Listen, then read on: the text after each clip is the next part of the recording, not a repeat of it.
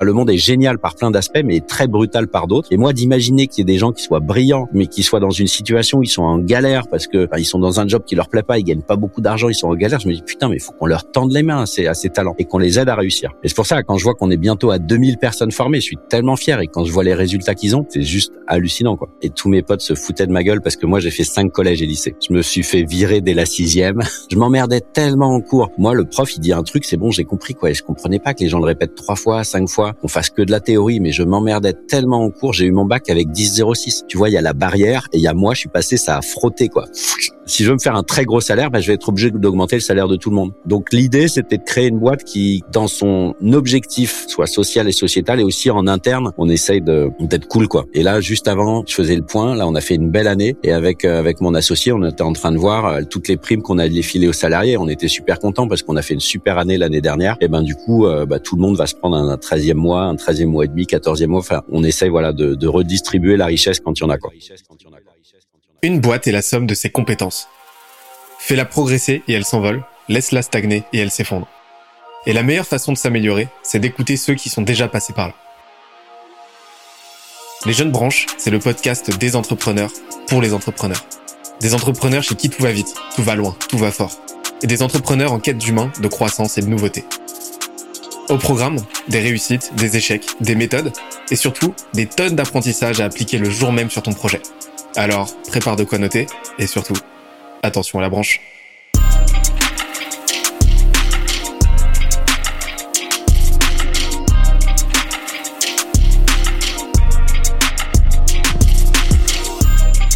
Cette semaine, je reçois Cyril Pierre de Gaillard, CEO de Rocket School, l'école qui révolutionne l'apprentissage des métiers commerciaux et marketing en startup. On a parlé de la stratégie de positionnement qui leur a permis de devenir un acteur incontournable de l'éducation en à peine 4 ans, de leur stratégie de scale agressive qui les a vu ouvrir 6 nouvelles villes à travers la France, et de la façon dont ils recrutent les talents les plus prometteurs. On a aussi parlé de l'importance cruciale de bien choisir ses cofondateurs, de pourquoi maîtriser les bases de la finance est essentiel, et pourquoi bien choisir ton marché est le meilleur hack business qui soit. Le tout avec ses meilleurs conseils et bonnes pratiques en marketing, entrepreneuriat, vente et recrutement. D'ailleurs, l'épisode est tellement dense qu'on en a fait un PDF récapitulatif. Pour l'obtenir, on se donne rendez-vous sur scalesia.co, s c a l e z i a.co. Dernière chose, si tu aimes nos podcasts, n'oublie pas que les meilleures façons de nous soutenir, c'est de nous mettre 5 étoiles sur la plateforme de ton choix. Un petit commentaire, ça fait toujours plaisir, et d'en parler autour de toi. Let's go Il y a des entrepreneurs de mon réseau que je croise régulièrement, avec qui j'échange, avec qui je travaille, mais qui, comme moi, sont tellement sous l'eau qu'on n'a jamais le temps d'échanger très longtemps. À chaque fois, ça se fait en appel de 5, euh, 10 minutes, euh, histoire de juste régler la question euh, qu'on a à régler. Pourtant, c'est dire si j'aimerais prendre le temps de discuter en profondeur, d'aller creuser les sujets avec eux, de comprendre comment ils ont construit leur business. C'est une des raisons pour lesquelles j'écris les jeunes branches et aujourd'hui, je passe un cap personnel parce que je vais pouvoir, grâce aux jeunes branches, prendre le temps de discuter avec Cyril, que je connais depuis un petit moment euh, avec qui j'avais vraiment envie euh, de me poser pour comprendre son parcours, pour comprendre comment il a construit Rocket School euh, et comprendre bah, un petit peu comment il a fait pour atteindre aussi vite une croissance aussi impressionnante sur un secteur qui est vraiment pas évident pour le coup. Comment ça va Cyril? Salut. Bah effectivement, là j'ai j'ai bloqué deux heures dans mon calendrier, c'est juste ouf. On va pouvoir se poser tranquillement. Mais c'est le meilleur hack, hein, en vrai. Euh, le podcast, pour le coup, je m'en rends compte, c'est le meilleur moment, le meilleur moyen pour pour prendre le temps. J'ai pu euh, j'ai pu avoir des discussions à, à bâton rompu avec euh, des, des, des, tas d'entrepreneurs avec qui j'aurais jamais eu le temps de, de j'aurais jamais eu la latence de prendre ce temps-là, quoi. C'est trop cool et super content de te recevoir aujourd'hui. Avec grand plaisir. On, on a travaillé, on a travaillé ensemble il y a il y a un petit moment. Hein, J'étais intervenu chez Rocket School et en fait, je suis très curieux de savoir bah, comment euh, le pitch de Rocket School a évolué avec le temps. Je vais pas m'aventurer à faire le pitch à ta place. Je te, je te propose de te laisser le mic et que tu nous présentes tout ça. Écoute, avec grand plaisir de, de, de présenter Rocket School et euh, on pourra ensuite parler de la genèse, d'où ça vient, etc. Mais euh, peut-être d'abord pour faire focus, Rocket School, c'est une école de commerce et marketing, mais c'est pas une énième école de commerce et marketing. C'est une école de commerce et marketing façon startup. Donc à tous les étages, on travaille sur des approches différentes que ce soit sur le recrutement, on recrute les gens sur leurs soft skills, sans condition de diplôme. Tu peux intégrer Rocket School alors que tu que le brevet, ou même si tu as un bac plus 8, et tu peux aller chercher un bac plus 3. Donc, tu as des mecs qui avaient des brevets, grâce à leur personnalité, on les a sélectionnés, et qui ont maintenant un bac plus 3. Donc, la sélection, elle est juste complètement disruptive par rapport au modèle existant, et on pourra en parler un petit peu plus en détail. Et ensuite, dans notre approche, on passe par un bootcamp. C'est un peu comme la piscine de 42. Euh, c'est une formation intensive qui dure trois mois, où en gros, pendant trois mois, les gens qui sont chez nous, qui apprennent le métier de growth hacker, de SDR ou de CSM, c'est quelques gros mots, mais on en reparlera. Euh, et ben ils mettent les ils mettent vraiment les mains dans le cambouis, c'est-à-dire que les commerciaux ils vont faire des mails avec un copywriting un peu un peu smart, ils vont prendre leur téléphone après avoir fait deux mails, une prise de contact sur LinkedIn, euh, ils vont les growth hackers ils vont faire des pubs ultra ciblées, ils vont mettre de la data, les CSM vont générer des de l'onboarding vraiment donc c'est trois mois les mains dans le cambouis pour t'apprendre les bases du métier. Et après, notre troisième pilier, il est un peu plus classique. C'est une école en apprentissage, donc avec un bac plus 3 ou un bac plus 5 à la fin, ou 4 jours sur 5, tu es en entreprise. La promesse, c'est quelqu'un qui fait roquette. Le premier jour, quand il arrive en entreprise, il sait faire quelque chose. Excellent. Le, le, le meilleur pitch. bon, j'ai fait rapidement parce qu'ensuite, si tu me lances, je vais pouvoir parler pendant deux heures et tu vas me dire arrête Cyril, tu parles trop. c'est le, le format. On a tout notre temps et pour être intervenu personnellement euh, euh, à plusieurs fois à Rocket School, euh, même en, en, présentiel à l'époque, euh, avant que je m'enterre dans ma dans ma banlieue toulousaine, j'avais été surpris justement par l'énergie qui se dégageait des, de, de, la salle en fait. J'avais déjà fait des bootcamps, des formations, des interventions dans d'autres écoles. J'ai pas ressenti cette énergie, cette envie d'y aller quoi. C'est là qu'on voit que la promesse de la sélection sur la base des soft skills, euh, de, euh, de la façon d'être, etc. Bah, en fait, ça porte vraiment ses fruits et que euh, derrière, vous savez ce que vous faites. Quoi. Et comment vous sélectionnez? Parce que ça, c'est une vraie question? Parce que là, vous l'utilisez pour sélectionner des, des candidats, enfin pour des, des, apprenants, euh, mais c'est une vraie question pour quelqu'un qui veut recruter, qui veut scaler sa boîte, qui veut trouver les bonnes personnes. Euh, comment vous faites? Alors, le recrutement sur soft skills. Alors, ce qui est intéressant, c'est le modèle des écoles classiques, il est un, un peu fourbe. C'est-à-dire que une école, à part les grandes écoles, les meilleures écoles, les écoles moyennes vont prendre tout le monde. Quelqu'un qui candidate, c'est c'est pas des commerces, c'est pas des écoles de, de commerce, c'est du commerce des écoles. C'est vraiment, c'est un business. La plupart des écoles privées vont accepter tout le monde. Quelqu'un qui vient, qui est à 6 ou 8 000 balles par an, fois 5 ans, c'est 40 000 euros, c'est énorme. Donc les écoles, c'est un business. Donc du coup, la grande majorité des écoles acceptent tout le monde avec un pseudo euh, sondage, euh, un pseudo examen et ensuite on te fait payer des frais d'inscription pas très chers, 200 balles, mais t'es loqué. C'est le modèle des écoles classiques. Ce qui fait que finalement beaucoup d'écoles vont prendre des gens qui sont pas forcément faits pour le job. Nous, Rocket School, on est une école de l'économie sociale et solidaire. Moi, j'ai déjà créé plusieurs boîtes avant. J'avais vraiment envie de créer une école qui soit sociétale, qui ait du sens. Et donc, je ne veux pas prendre quelqu'un qui n'a pas toutes les chances d'être heureux dans le job. Je te donne un exemple. Pour les commerciaux, pour les SDR, on va chercher des gens qui aiment bien aller vers les autres. Parce que si t'aimes pas aller vers les autres, si naturellement tu es très timide, ça n'a aucun sens pour toi que moi je t'accepte que je t'accepte sur Rocket School. Parce que globalement tous les jours tu vas être obligé d'envoyer des mails, d'appeler des gens, tu vas être malheureux. On utilise ces soft skills, donc ces traits de caractère, pour identifier des gens qui ont toutes les chances d'être bons dans le, d'être heureux dans le job et donc d'être bons. Et je te donne par exemple les exemples sur les SDR, les BizDev, on cherche des profils qui aiment bien aller vers les autres, qui sont persévérants et qui aiment bien le challenge. Persévérant parce que souvent quand tu bah, t'envoies un mail, on te répond pas tout de suite. Hein, faut faire plusieurs relances. Quand t'appelles, on dit, euh, on va dire ah ben non ça m'intéresse pas. Plutôt que de dire non, tu dis ah bon pourquoi ça vous intéresse pas? Tu vois, tu creuses, tu fermes pas la porte. Les growth hackers, euh, on cherche des gens curieux. Pour mettre une image là-dessus, cherche plutôt quelqu'un qui va creuser 10 trous d'un mètre et qui va les analyser, plutôt que quelqu'un qui veut quelque chose de parfait, qui va creuser un trou de 10 mètres et qui va dire ah bah merde ça marche pas. Plutôt donc celui qui va faire 10 trous, qui va en fermer 5 en disant bon là c'est de la pierre, elle est vraiment très très dure. Sur les 5 qui restent, bah, il va creuser un petit peu, puis à la fin il va identifier celui qui marche. Donc tu vois des gens curieux. Et globalement nos growth hackers, il y a aussi, euh, je vois qu'intellectuellement les, les, les gens comprennent, ils turbinent. C'est il y a un côté QI euh, logique, capacité intellectuelle assez forte et maîtrise de la donnée. Et le troisième métier, donc customer success, donc tous ceux qui font l'onboarding, le support client, la satisfaction client, qui est un métier très sympa, très humain. Euh, en gros, on cherche des gros nounours empathiques. Donc on cherche des gens qui aiment bien aider les autres, qui sont organisés, euh, qu'on, enfin, des gros nounours empathiques quoi. Et en fait, ce qui est top, et même je pense que pour les gens quand ils recrutent, pour ceux qui nous écoutent, quand on quand recruter, en fait, faut trouver vraiment la bonne personne au bon poste. Faut pas chercher, c'est mon associé Jérémy qui dit souvent ça, faut pas chercher à mettre des carrés dans des ronds et des ronds dans des carrés. En fait, faut vraiment trouver la personne qui va être heureuse dans le job. Et c'est ultra dur. Le recrutement, c'est un vrai pain point. Nous, on utilise un logiciel qui s'appelle Assess First, mais il y en a d'autres, mais on, on l'aime beaucoup, qui permet en fait de dire cette personne à 50, 60, 70%, 80%, elle va matcher avec le job. Et c'est du coup et ça me fait vachement plaisir que tu dises que quand tu arrives chez nous, il y a une dynamique, les étudiants ils sont et, parce que moi je le vois tous les jours, je trouve ça génial de les voir, ils s'éclatent, ils changent de vie euh, et, et, donc il y, a une dynamique qui est dingue quoi. Et ben, parce que là aujourd'hui vous avez euh, vous avez eu un, un, développement ultra rapide quand même. Tu peux me donner quelques chiffres là? Je sais que vous êtes ouvert sur plusieurs villes, euh, vous avez des sessions dans tous les sens. On a ouvert en 2018, euh, fin 2018, donc on a bientôt quatre ans. Euh, on a formé 28 personnes, là, enfin on a onboardé 28 personnes, puis 300 personnes l'année d'après. On était à 800 l'année dernière. Cette année, cette année, on va onboarder 1000 personnes, donc c'est, on a dépassé les 1500. On s'approche des 2000 personnes formées là en moins de quatre ans. Donc c'est exponentiel. On est dans sur six campus en France, donc six régions en France.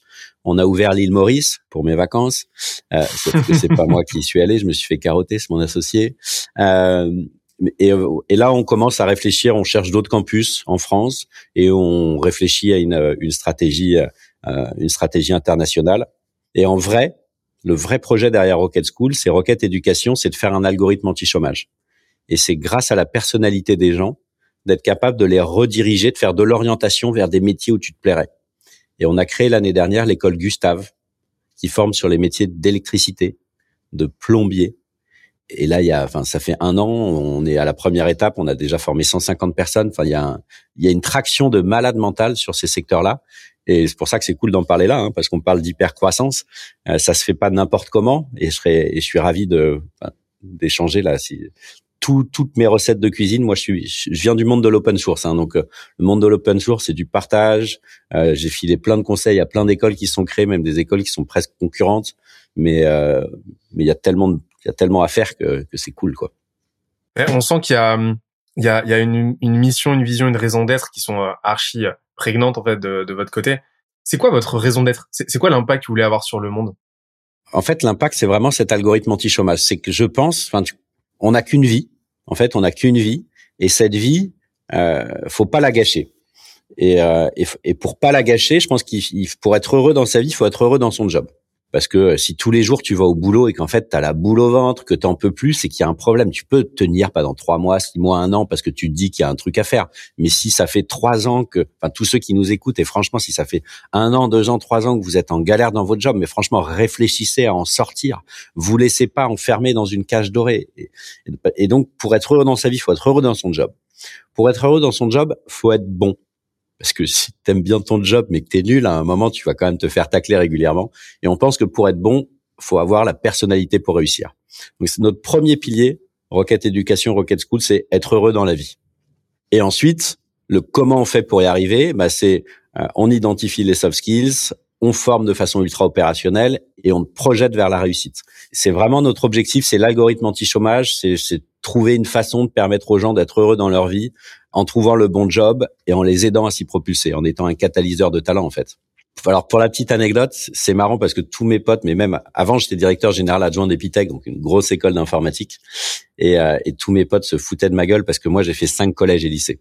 Je me suis fait virer dès la sixième. c'est que de la merde. Je m'emmerdais tellement en cours et euh, c'était pas adapté. Tu veux le, moi le prof il dit un truc, c'est bon, j'ai compris quoi. Et je comprenais pas que les gens le répètent trois fois, cinq fois, qu'on fasse que de la théorie. Mais je m'emmerdais tellement en cours. J'ai eu mon bac avec 10,06. Tu vois, il y a la barrière et il y a moi, je suis passé, ça a frotté quoi. Et euh, j'étais dans une boîte à bac en, en lycée privé hors contrat. Enfin, mes parents ils en pouvaient plus.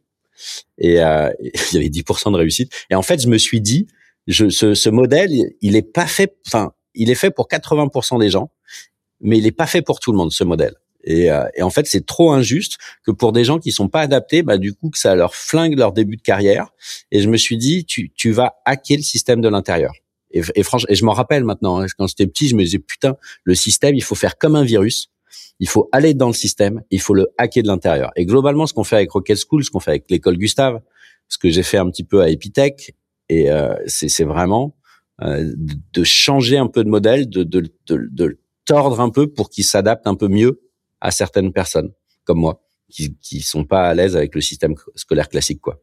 J'aime bien ce que déjà il y a, y a une thèse de positionnement qui est forte, c'est de, de dire euh, nous on ne s'adresse qu'aux 20% de la population euh, qui ne fit pas avec le, euh, le, le, le circuit éducatif classique.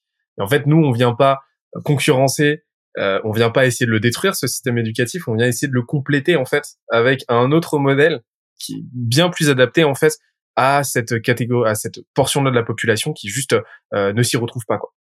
Ouais, de toute façon, il y a tellement de monde à faire, il y a tellement de choses à faire que l'idée c'est pas de dire on a une réponse absolue. Il n'y a pas de réponse absolue, tu vois. Et le, le, le ministère euh, d'éducation, ils peuvent, enfin c'est ultra dur, tu vois, de d'avoir un modèle global qui s'adapte à tout le monde. Il y a tellement de spécificités, même parmi les profs, parmi les étudiants. Donc on est, euh, moi je trouve ça génial. Et franchement, tous les profs que je croise, franchement, big up, c'est c'est des gens qui sont ultra impliqués. C'est un métier qui est dur, la pédagogie qui est, qui est parfois un peu ingrat, mais tu changes la vie des gens et ça c'est juste ouf. Donc euh, je, jamais je me permettrais de critiquer un prof qui qui se défonce pour réussir. Ensuite, voilà, chacun a ses approches. Et ce qui est cool, c'est qu'avec Rocket, on on s'est posé la question au début euh, est-ce qu'on crée une association Est-ce qu'on crée euh, Est-ce qu'on rentre dans un système existant? Et en fait, on a créé une société qui est une SAS, mais de l'ESS, de l'économie sociale et solidaire et agréé ESUS. Donc en fait, on a vraiment mis des euh, euh, je vais expliquer juste après ce que c'est, mais on, a mis des dans le marbre, on a écrit qu'on était social et solidaire et qu'on avait un impact sociétal. Quand tu es ESS, en fait, économie sociale et solidaire et, ESUS, il y a, quelques petites règles, des garde-fous. Par exemple, on peut pas prendre plus de 50% de dividendes. Si on gagne plein d'argent, bah, il faut qu'on le réinvestisse en interne, euh, dans, pour les salariés, pour le pour pour la croissance de la boîte. Et entre le plus petit salaire et le plus gros salaire, il y a un fois 7. C'est-à-dire que si moi, je veux me faire un salaire de, de, de bataille, je peux dire des gros mots, non un, un, salaire de ministre. euh, si je veux me faire un très gros salaire, ben, je vais être obligé d'augmenter le salaire de tout le monde. Donc, donc l'idée, c'était de créer une boîte qui, dans son objectif, soit social et sociétal, et aussi en interne, on essaye, euh, on, essaye de d'être cool, quoi. Et là, juste avant, j'étais, je faisais le point. Là, on a fait une belle année. Et avec euh, avec mon associé, on était en train de voir euh, toutes les primes qu'on allait filer aux salariés. On était super contents parce qu'on a fait une super année l'année dernière. Et ben du coup, bah, tout le monde va se prendre un treizième mois, un treizième mois et demi, quatorzième mois. Enfin, on essaye voilà de, de redistribuer la richesse quand il y en a quoi. Tout en disant attention, il n'y en aura peut-être pas autant l'année prochaine, mais là, on en a, donc on redistribue. Donc c'est le côté un peu sociétal. Ok, et en fait, on voit que euh, vous, vous, incarnez vraiment cette dimension sociétale, quoi. C'est-à-dire, c'est pas, c'est pas du societal washing. Vous y allez à fond. Et en fait, ça part d'une genèse qui est très personnelle, c'est ça. Vraiment. Bah, clairement là, et je vais revenir dessus du coup parce que les jeunes pousses, moi, je, je, je suis un peu, un peu moins jeune pousse, mais bref. j'ai eu trois vies pro. Moi, j'ai fait, j'adorais le business et j'adorais la tech, et j'ai fait EPITA, donc une école d'informatique. Euh, et j'ai adoré. En fait, tu vois, j'avais eu 10,06 euh, à, à la fin, à l'école au bac, et en fait, j'ai fini euh, vice major d'EPITA. Et euh, parce qu'en fait, j'ai trouvé ça génial, l'outil informatique. Moi, l'informatique pour faire du code, je m'en fous. Mais pour moi, l'informatique, c'est le pinceau du peintre. Et j'ai découvert que je pouvais créer des choses avec mon cerveau, avec euh, avec ma réflexion, avec ma logique, des choses qui marchaient, qui étaient utiles, qui étaient visuelles, qui existaient. Et j'ai trouvé ça génial. Du coup, je me suis investi à fond. Et Pita, c'est le, début de la piscine. C'est un modèle en fait vraiment où les gens ils sont à fond, ils codent. Je me rappelle, je rentrais chez moi à 2 heures du mat parfois avec les derniers bus de nuit où je dormais sur place. Et mais je m'éclatais. Ils mettaient de la techno avec des espèces d'énormes enceintes de 2 mètres sur 2 et t'avais de la. J'aimais pas la tech, sauf qu'à un moment, à force de coder, tin, tin, tin, tu codais avec les, tu tapais sur le clavier en même temps que le rythme de la musique, quoi. Et c'était une expérience de ouf. Et, euh, et globalement, c'est ce qu'on a mis du coup sur le bootcamp, sur Rocket School. Bref, j'ai fait Epita. Ensuite, j'ai créé euh, de 20 à 30, j'ai créé plusieurs boîtes de services, donc très sympa de conseils informatiques. J'ai écrit plusieurs bouquins euh, sur PHP, un langage qui, qui fait du web. Et, euh, et, à 30 ans, on a vendu cette boîte, donc quelques millions. Donc avec mon associé, on était assez contents. Et à 30 ans, bon, quand on enlève les impôts, il en reste moins, mais quand, quand tu as, quand as un petit peu d'argent comme ça sur ton compte en banque, du coup, tu, tu réfléchis différemment à la vie. Et je me suis dit, va faire un tour du monde. Donc euh, à l'époque, j'aimais bien le tango, donc je me suis dit va en Amérique latine, trouve-toi un fil rouge, tu vois, pour kiffer ta vie. Et du coup, je suis allé à Buenos Aires, j'ai tourné. Au début, c'était génial. Et souvent, quand t'es entrepreneur, tu te dis, bah, tu bosses comme un chien et tu te dis, ah putain, mais j'en ai marre, je vais m'acheter mon île désert, je vais arrêter de bosser, je foutrai plus rien. Et, euh, et en vrai, un entrepreneur, c'est quelqu'un qui aime courir, tu vois. C'est comme quand tu pars en vacances, la première semaine, tu fais une photo de, de ton ta caipi, tes pieds en éventail et le sable fin. Deuxième semaine, c'est cool. Troisième, tu t'emmerdes. Et en vrai, au bout de trois mois, je me suis emmerdé. Donc, je suis rentré en France vers 30 ans et j'ai voulu, en fait, euh, avoir plus d'impact dans, dans mon action. Et donc, ma deuxième vie pro, euh, j'ai été sollicité. Alors, je m'apprêtais à créer une école de code donc un peu avant le wagon, avant Simplon, avant tout ça. Donc il y avait, euh, j'aurais été très très riche si j'avais fait ça potentiellement. Mais bref, c'est pas, c'était pas le sujet. Je voulais avoir du de l'impact. Et Nicolas Sadiract, donc le patron d'Epitech, m'a contacté, il m'a dit, écoute, à Epitech, j'ai 2000 étudiants, il y a des tonnes de trucs à faire. Euh, j'aimerais passer à 5000, j'aimerais développer des partenariats avec plein d'écoles. Et, et il m'a dit, j'ai besoin d'un bras droit. Et j'ai trouvé ça génial. Je me suis dit, waouh soit je crée ma petite boîte et j'ai un petit impact, soit je rejoins Nicolas et on pousse une, une belle école Epitech. Et c'est ce que j'ai fait. Donc euh, de 30 à 40, euh, on, on, a fait bosser Epitech avec HEC. J'ai ouvert des plein de partenariats. Je suis devenu prof affilié à HEC. J'ai investi dans plein de boîtes, dont une qui s'appelait Covoiturage, qui s'appelle Blablacar maintenant. Donc ça, c'était cool. Et en fait, à 40 ans, enfin il y a 5 ans, j'ai fait ma crise de la quarantaine. Et j'adore Epitech, j'adore HEC. C'est vraiment des écoles géniales qui sont vraiment excellentes. Mais euh, Epitech, c'est 8000 balles par an et HEC, c'est 25 000. Donc, tu es dans des écoles d'excellence, mais qui sont pas forcément toujours aussi inclusives qu'elles pourraient l'être ou qu'elles voudraient l'être. Et je me suis dit, euh, c'est juste pas normal, quoi. Tous les gens, tous les talents qu'on a en France, qui parfois sont en galère et qui soit n'ont pas l'argent, soit ne pensent même pas qu'ils pourraient faire Epitech ou HEC. Je me suis dit, il faut qu'on crée une école qui soit d'excellence et inclusive. Et c'est là le point de départ de, de Rocket. Bon, dans la réalité, une fois que tu as dit ces deux mots bullshit, surtout inclusif, comment tu fais pour le faire?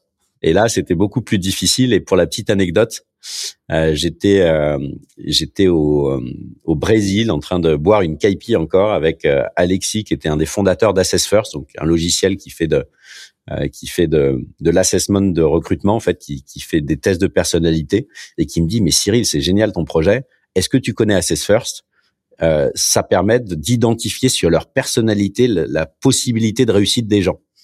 Et je dis ah bah c'est cool par rapport à mon truc d'inclusion où je savais pas du tout comment j'allais gérer de l'inclusion. Bah du coup je le direct, je rentre chez moi, bon après deux trois KP, mais le test était quand même bon, tu vois, et je, teste son logiciel et je vois les résultats et je me dis putain, ils ont réussi en une heure de test à identifier alors j'étais pas d'accord avec tout, mais à 80-90%, j'étais d'accord, à identifier une trentaine de mes traits de caractère. Genre, ils ont vu que j'aimais bien aller vers les autres, que j'aimais bien le challenge, que j'aimais bien les défis, que j'étais persévérant, euh, que j'étais ultra impliqué.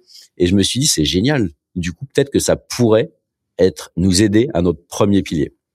Je me rappelle plus la question, mais je crois que je suis un petit peu en train de dévier. Mais, mais tu vois, en fait, du coup, c'est vraiment ces trois vies pro qui m'ont emmené à cette idée de faut créer une école qui soit d'excellence mais inclusive et en gros, je me suis dit, enfin, tu vois le monde comme il est autour de nous. Il y a là, on a la guerre à nos portes. Le monde, enfin, le monde est génial par plein d'aspects, mais très brutal par d'autres. Et moi, d'imaginer qu'il y ait des gens qui soient brillants, mais qui soient dans une situation où ils sont en galère parce que ils savent pas, enfin, ils sont dans un job qui leur plaît pas, ils gagnent pas beaucoup d'argent, ils sont en galère. Je me dis putain, mais il faut qu'on leur tende les mains à ces, à ces talents, qu'on leur tende la main et qu'on les aide à réussir. Et c'est pour ça, quand je vois qu'on est bientôt à 2000 personnes formées, je suis tellement fier. Et quand je vois les résultats qu'ils ont, c'est, c'est juste hallucinant, quoi. C'est, c'est trop cool. Et donc, je, savais pas que vous aviez, euh, vous bossiez avec euh, Assess First. Euh, et donc maintenant, vous continuez aujourd'hui? Ouais, depuis le début. En fait, c'est vraiment, ça a été, euh, c'est, ça a été une révélation et ça nous permet.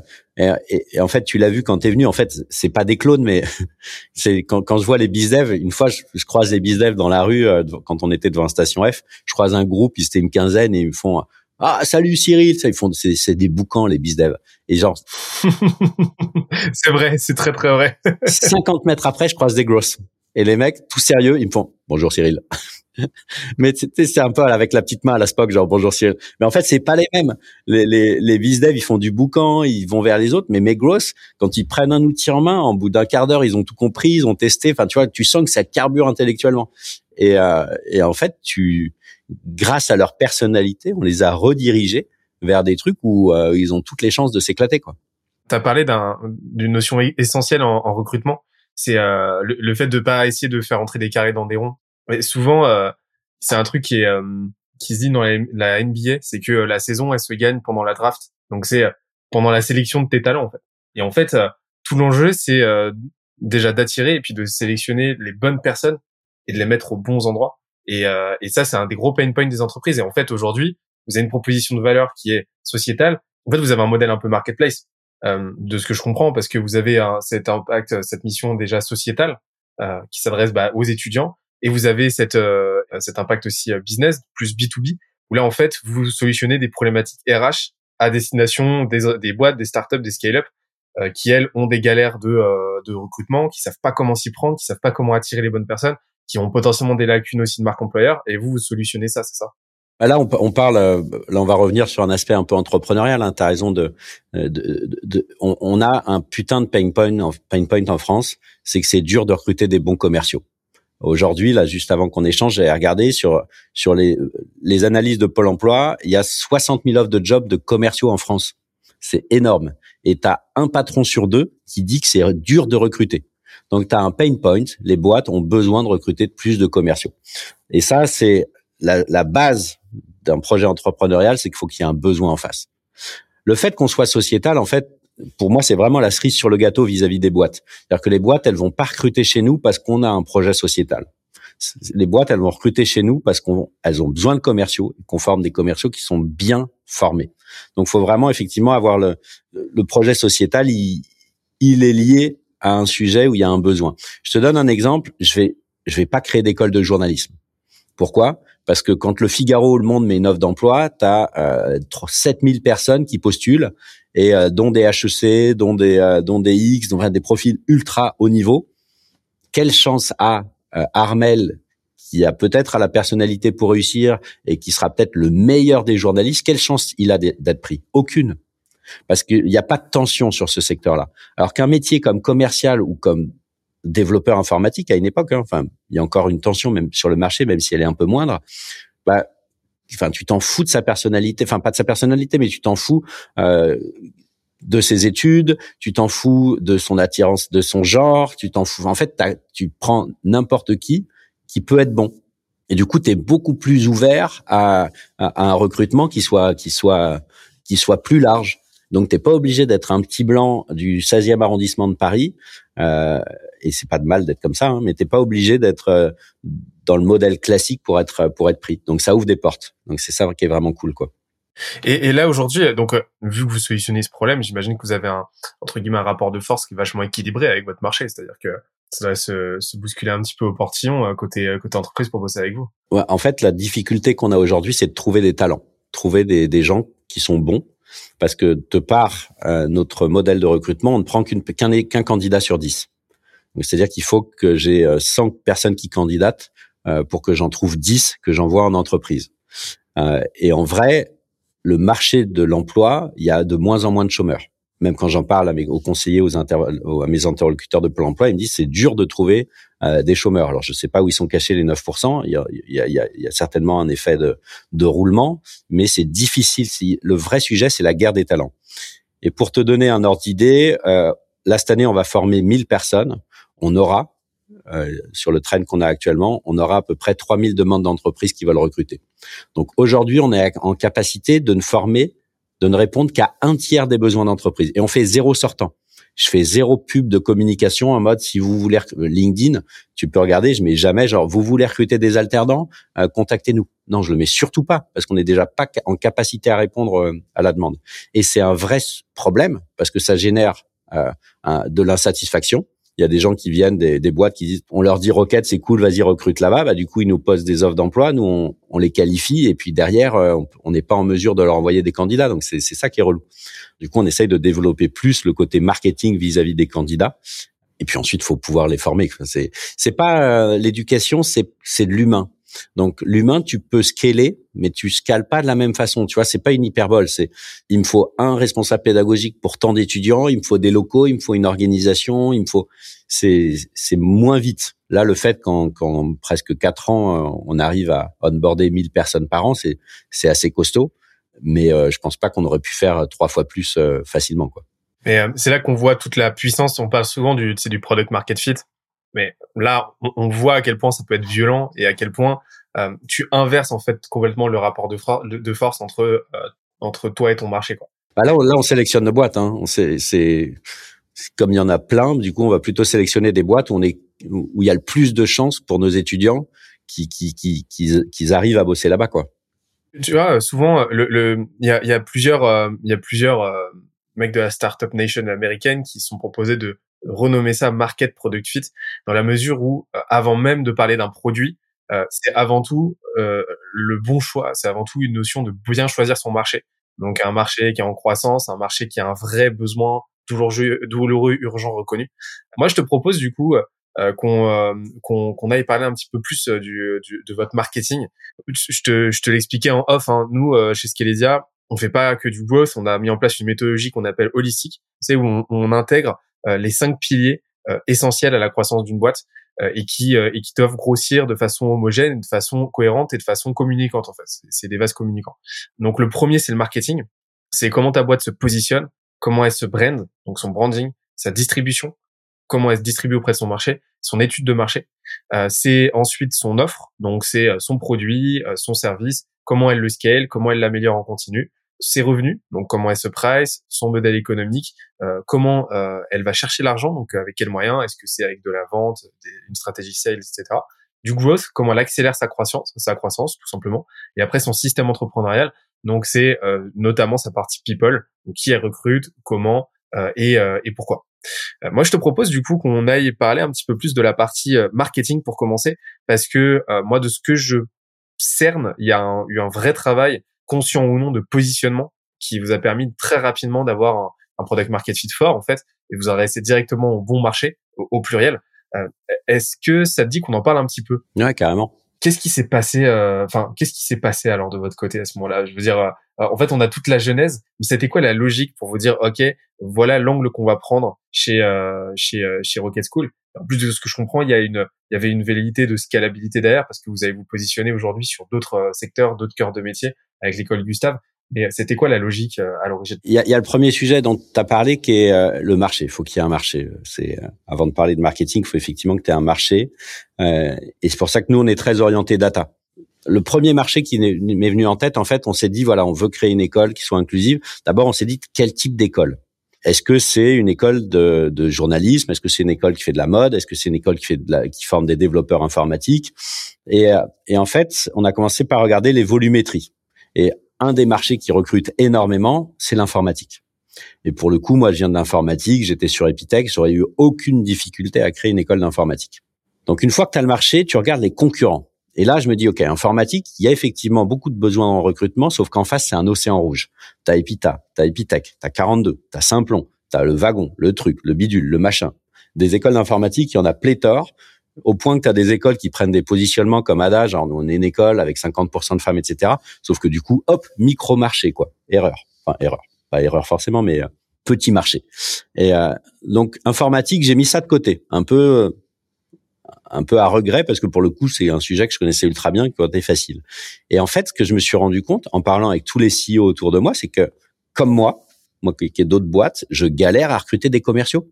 C'est super dur. Et là, je me suis dit putain mais T'es trop con, Cyril. Le manque de développeurs informatiques, c'est l'arbre qui cache la forêt. Parce que derrière, quand tu as un bon produit, eh ben, il faut le vendre est-ce que c'est les Français qui sont connus pour être des bons vendeurs? Bah, tu parlais justement de nos, amis américains. Non, c'est c'est les Américains qui sont vus pour être des bons vendeurs. Nous, on est vus pour avoir des meilleurs ingénieurs au monde, mais pas des vendeurs. Et en France, quand tu dis je vais recruter un commercial, tu dis je vais le recruter dans une école de commerce. Sauf que grosse erreur.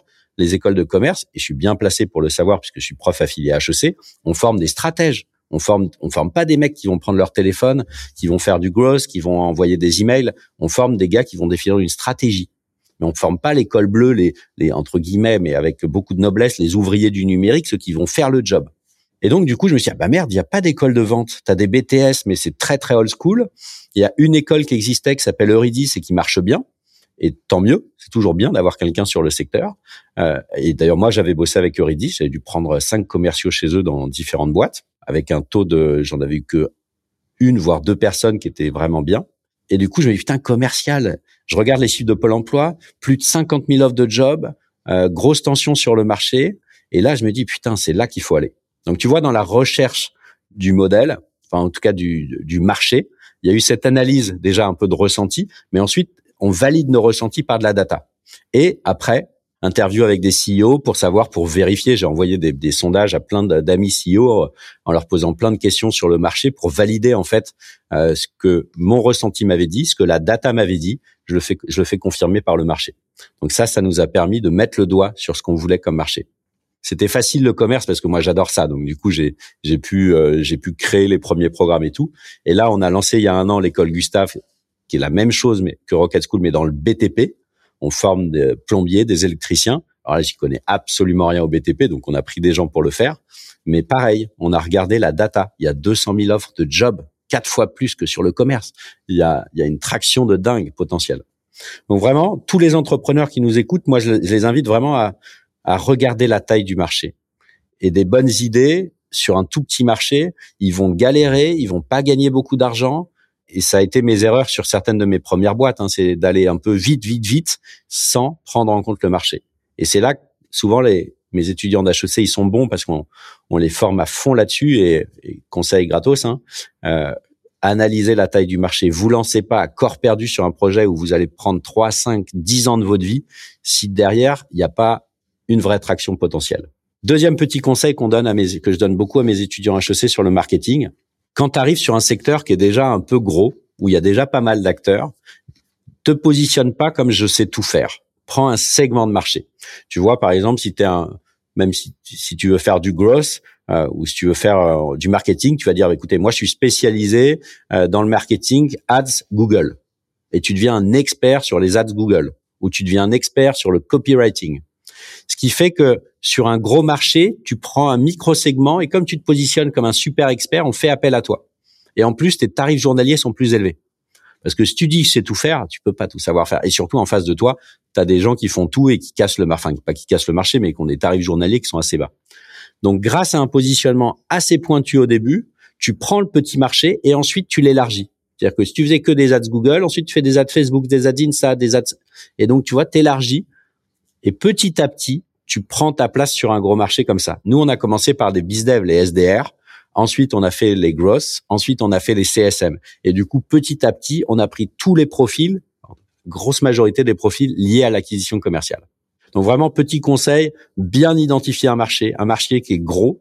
Ensuite, tu dis pas que tu te positionnes sur tout parce que tu vas te faire dégommer, puis as, à moins d'avoir beaucoup, beaucoup d'argent, une traction qui est énorme, enfin une traction, un track record qui est énorme, mais comme on parle de jeunes pousses, euh, gros marché, on prend un positionnement très clivant ou très fort, très marqué sur ce marché, et ensuite, une fois qu'on s'est positionné comme leader et qu'on commence à gagner du pognon, eh ben on élargit un petit peu. Masterclass, excellent. Mais c'est euh, c'est un sujet dont on parle assez peu, c'est le choix du marché, tu vois. C'est euh, on, parle souvent de choisir une niche, et, et le problème c'est qu'on croit à tort, c'est la confusion que la niche, en gros, ça doit être le marché le plus restreint possible. Mais non, le marché doit être gros, il doit être en croissance. Bah, tu peux avoir, c'est ce que je dis, tu peux avoir une niche dans un gros marché. Ça. Mais, mais, si ta niche c'est une niche et elle est toute seule, je, mais c'est triste. Hein. Moi, j'en parle avec certains entrepreneurs qui sont qui, qui, au bout de cinq ans s'en rendent compte, au bout de cinq dix ans, ils se disent putain, je suis parti sur un truc euh, où là, bah, on fait un million, on fait deux millions, mais, mais ils vont peut-être faire trois ou quatre mais c'est pas ce que tu veux, tu vois. Quand tu crées une boîte, tu veux, tu veux pouvoir continuer à t'éclater, à grossir, à ouvrir, etc. Et les mecs souvent me disent, j'ai été con au début là, j'ai couru direct, je suis direct parti bille en tête sur le sujet. Et c'est un peu, j'ai le même problème avec mes bizdev et mes grosses, c'est qu'au début, euh, on leur montre l'ICP, on leur dit faut bien segmenter, faut prendre du travail, enfin faut travailler au début pour bien définir tes cibles. Ensuite, on leur montre les outils. Et direct, ah bam, je balance Phantom Buster, je fais mes exports, etc. Non, les mecs segmenter, segmenter, segmenter. Mais t'as direct, envie de courir, t'as envie de partir bille en tête. Sauf que attention, parce que on est quand même sur des projets de vie quand tu es dans l'entrepreneuriat, donc faut pas non plus euh, brainstormer pendant 12 ans, mais faut quand même être sûr que ton marché il est gros et que dedans tu vas pouvoir prendre une petite niche et qu'ensuite cette niche, tu vas pouvoir la développer. Toi, toi, comment t'as fait, du manière générale, comment tu fais pour t'assurer, pour mesurer ça, la taille de ce marché-là, la, la, vélocité aussi de ce marché, la dynamique du marché, est-ce qu'il s'étend, est-ce qu'il est plutôt à la stagnation, euh, la dynamique aussi de l'industrie, est-ce que euh, il y a du monde qui arrive, est-ce que au global c'est pas encore un marché très exploité? Comment comment tu fais pour mesurer ça? Il y a beaucoup sur l'expérience, tu vois. Moi, l'éducation, ça fait ça fait 15 ans que je suis dedans, donc euh, c'est c'est beaucoup plus facile. Maintenant, tu as de la data, tu vois, sur l'éducation. Pôle Emploi, il y a, il y a beaucoup d'open data. Donc le gouvernement met plein d'informations en open data, donc on peut récupérer ces données-là. ensuite, il y a des études, donc il faut se plonger dedans. C'est parfois un peu complexe à lire, mais il faut vraiment voir. Faut, faut se renseigner, trouver, euh, trouver des données, euh, les analyser. Tu peux aussi passer, euh, si t'es pas à l'aise, tu passes par des boîtes genre crème de la crème, Student Pump et compagnie. Tu fais appel à un mec qui est à HEC ou dans une grande école qui est habitué à faire des analyses. Tu lui files un ticket à 500 balles et tu dis mec, tu m'analyses tout ce marché comme tu le fais à l'école et tu me fais ta presse. Alors souvent le truc c'est quand tu dis euh, faut aussi être capable de c'est un étudiant ou enfin quelqu'un qui va faire une analyse un consultant il va globalement te répondre un peu de ce que tu veux entendre. Donc si tu lui dis est-ce qu'il y a vraiment un marché euh, sur là-dessus tu as quand même beaucoup de chances qu'il dise oui oui il y a un marché. Sauf que faut quand même analyser avec euh, avec avec de la critique mais récupère de la data récupère des chiffres quoi. Et après tu tu t'échanges avec t'échanges avec les gens quoi.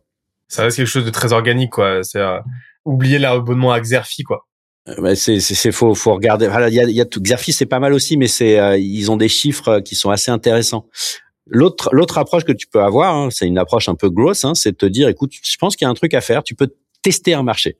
Par exemple, tu dis moi je voudrais bien faire du lunette de vue, des lunettes exprès pour les pêcheurs. Bah déjà tu peux regarder dans les dans les ads, dans les Google, dans les si tu vas sur Facebook, tu peux savoir combien de personnes sont dans ta cible, tu vois. Tu alors tu connais mieux mieux ça que moi mais tu peux tu peux voir la population qui pourrait être intéressée par ton sujet.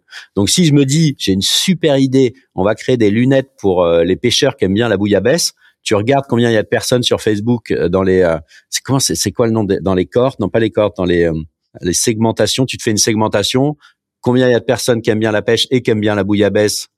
Et là, si tu en as 5000, tu dis bon bah écoute, mon business c'est peut-être pas le meilleur business quoi. Donc tu peux aussi tester avec ça, avec les euh, en utilisant Facebook Ads pour voir combien de gens sont potentiellement intéressés par ton sujet. Et en supposant que tu euh, que t'aies cette idée, tu dis moi j'ai cette idée, tu mets 500 balles ou 200 balles, tu te fais une super un super visuel, tu balances tes pubs sur Facebook, les gens tu les emmènes sur landing page un peu sympa où ils doivent euh, télécharger un programme ou, euh, ou, euh, ou récupérer un truc gratuit et tu regardes. Tu mets 500 balles et t'as personne qui a téléchargé ton programme, c'est peut-être qu'il n'y a pas de marché. Mais à l'inverse, tu vois, tu as fait une pub qui est sympa, euh, la landing page est sympa, il y a plein de monde qui demande à avoir plus d'infos, tu as mis 500 balles, tu as 25 personnes qui t'ont dit « Ah ouais, ça m'intéresse, je veux en savoir plus ». Ça t'a coûté 500 balles ton étude de marché, peut-être 200. Hein. Et tu vois, tu peux aussi tester comme ça ça te ça, et ça c'est une approche un peu plus grosse. C'est de tu fais un peu de fake it until you do it quoi. Tu fais semblant que t'as que t'as déjà des lunettes pour pêcheurs euh, qui adorent la bouillabaisse. Et euh, et tu regardes si ça marche. Bon là tu verras que ça marche pas mais donc c'est euh, c'est vraiment t'as as toujours une phase d'abord euh, de d'études on va dire quantitative tu regardes un petit peu les chiffres ce que ça donne. Qualitative ensuite tu vas discuter analyses un petit peu plus dans le détail, tu, tu, tu récoltes du feedback. Il y a aussi une part d'instinct, comme tu me l'as dit, et d'expérience. C'est-à-dire qu'à un moment donné, plus tu pratiques, euh, ça reste un sport intellectuel avant tout. Mm. Et après, tu testes au maximum, le, enfin le plus tôt possible. Il faut être prêt à mettre des billes dedans. Quoi. Il faut, il faut, il faut, ouais, il faut échanger. Et puis, t'as as, as, plein, t'as les datas qui, qui pour moi c'est vraiment la, le truc ultra important. T'as ton ton feeling, mais en fait ton feeling, il va, il va se confirmer avec de la data. Euh, ensuite, tu interagis avec tes, tes, cibles potentielles, tes, ton ICP, les gens qui pourraient demain t'acheter. Et, et, derrière, tu testes avec une pub Facebook, une pub Insta pour voir euh, les résultats. Alors, gros warning euh, sur euh, les gens quand tu vas les interviewer, tous tes potes ou même les gens que tu interviews, ils ont envie de te faire plaisir. Donc ils vont globalement te dire que ça va marcher, que c'est une super bonne idée. Mais attention, attention, il faut, moi je préfère largement quelqu'un qui me dit Cyril, ton idée, c'est bof. Et, et quand j'en ai, j'ai parlé de Rocket School, j'en ai parlé à, à, Julien Lévy, qui est un autre professeur affilié à HEC, qui a écrit le Mercator, c'est Monsieur Marketing. Enfin, le mec est brillant, j'adore Julien. Et je lui fais tout mon pitch et à la fin, il me fait, mais là, du coup, euh, enfin, Cyril, tu veux former des vendeurs de chaussures, c'est ça? Et En fait, il m'a déglingué en une seconde, quoi. Mais c'était génial parce que du coup, on a repositionné. Maintenant, on a dit, de, tu, tu deviens intègre les meilleures startups. Si tu regardes sur notre site, euh, la promesse au début, c'est intègre les meilleures startups. C'est pas devient commercial, parce que quand tu penses à devient commercial, tu penses quoi? Tu penses à, Caméra Café, des mecs un peu has -been. Tu penses à un escroc, euh, le loup de Wall Street, tu vois, mais un bel escroc. Et, et c'est pas un métier qui fait rêver. Donc nous, notre approche a été de dire intègre les meilleures startups. Et, et donc, je reviens juste sur le retour, les retours. Va chercher des retours critiques. Pas ta maman qui dit c'est génial, pas tes potes qui disent mec t'as une trop une bonne idée. Des gens qui qui seront capables de t'acheter euh, et des gens qui vont dire non et demande-leur, dis aux gens, sois critique, dis-moi tout ce qui ne va pas marcher. Ensuite tu l'acceptes ou pas, hein. mais vigilance, les avis des potes, ils sont toujours bienveillants, ils ont envie de te faire plaisir, mais en vrai, ils te t'aident pas en étant comme ça, quoi. Et ça, ça justement, c'est c'est très très bien qui t'ait euh, qui ait mis le doigt là-dessus. C'est ça, c'est une confusion qui est qui fait très très souvent. C'est la confusion entre on appelle le job to be done, donc ce que la personne en face veut accomplir, son objectif, son aspiration profonde, et euh, toi, ton produit, ton expertise, ce que tu lui donnes, l'outil que tu vas lui donner en fait. Il une confusion entre l'outil, donc la perceuse, et le trou qu'il a envie de faire dans le mur. Et, et là, en fait, il t'a, il t'a aidé à faire ce distinguo-là et ça a tout changé. Mais souvent, c'est un truc que tu vas voir. Par exemple, c'est, euh, t'as des gens qui vont placarder dans tous les sens. Oui, euh, formez-vous pour euh, apprendre le, le, la prospection automatisée. Alors que ce que les gens veulent résoudre comme problème, c'est gagne plus de clients, prends des rendez-vous, c'est clair. On ne veut plus jamais être en manque de clients. Et, et ça, c'est un distinguo qui change vraiment tout. Et, et, et, ça change à la fois ton positionnement et ça change aussi ton ton branding en fait, parce que le branding, c'est le fait de t'associer à un ou deux termes clés. Ça, c'est en gros, si on devait résumer le branding comme ça, euh, ça en, en, en, quelques, en une phrase, ce serait ça. Ça a été quoi votre logique de branding? C'est quoi la, la, marque que tu as voulu créer pour Rocket School? Je te, dis la vérité ou, je, pipe En fait, on a, on cherché un nom. Alors au début, c'était les machins business school, etc. Et en fait, bon, on trouvait pas vraiment.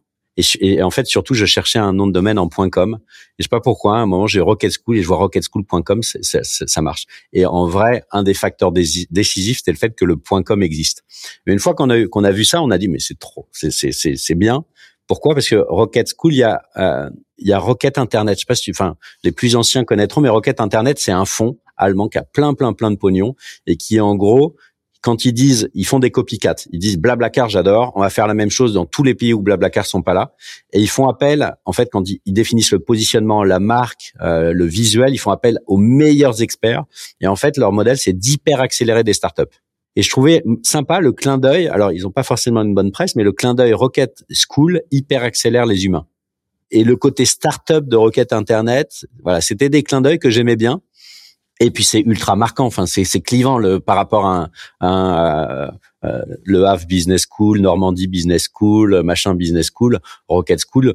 À Paris maintenant on est connu, mais des fois quand j'arrive en province ou dans différentes régions où on n'est pas connu, les, les, gens parfois ont l'impression que ça fait un peu gadget, tu vois. Mais au fil de l'eau, on est connu. Et le truc qui est vraiment sympa et c'est un des meilleurs conseils qu'on m'ait donné au début, je pense pour le, le branding, le marketing, c'est un, un, des profs d'IARTSUP avec qui je bossais avant, qui me dit avec ton nom, faut que tu joues à fond le, le, jeu. Faut que tu sois à fond dans les étoiles. Faut qu'ils aient l'impression que t'adores, euh, que t'es un fan des étoiles de tout.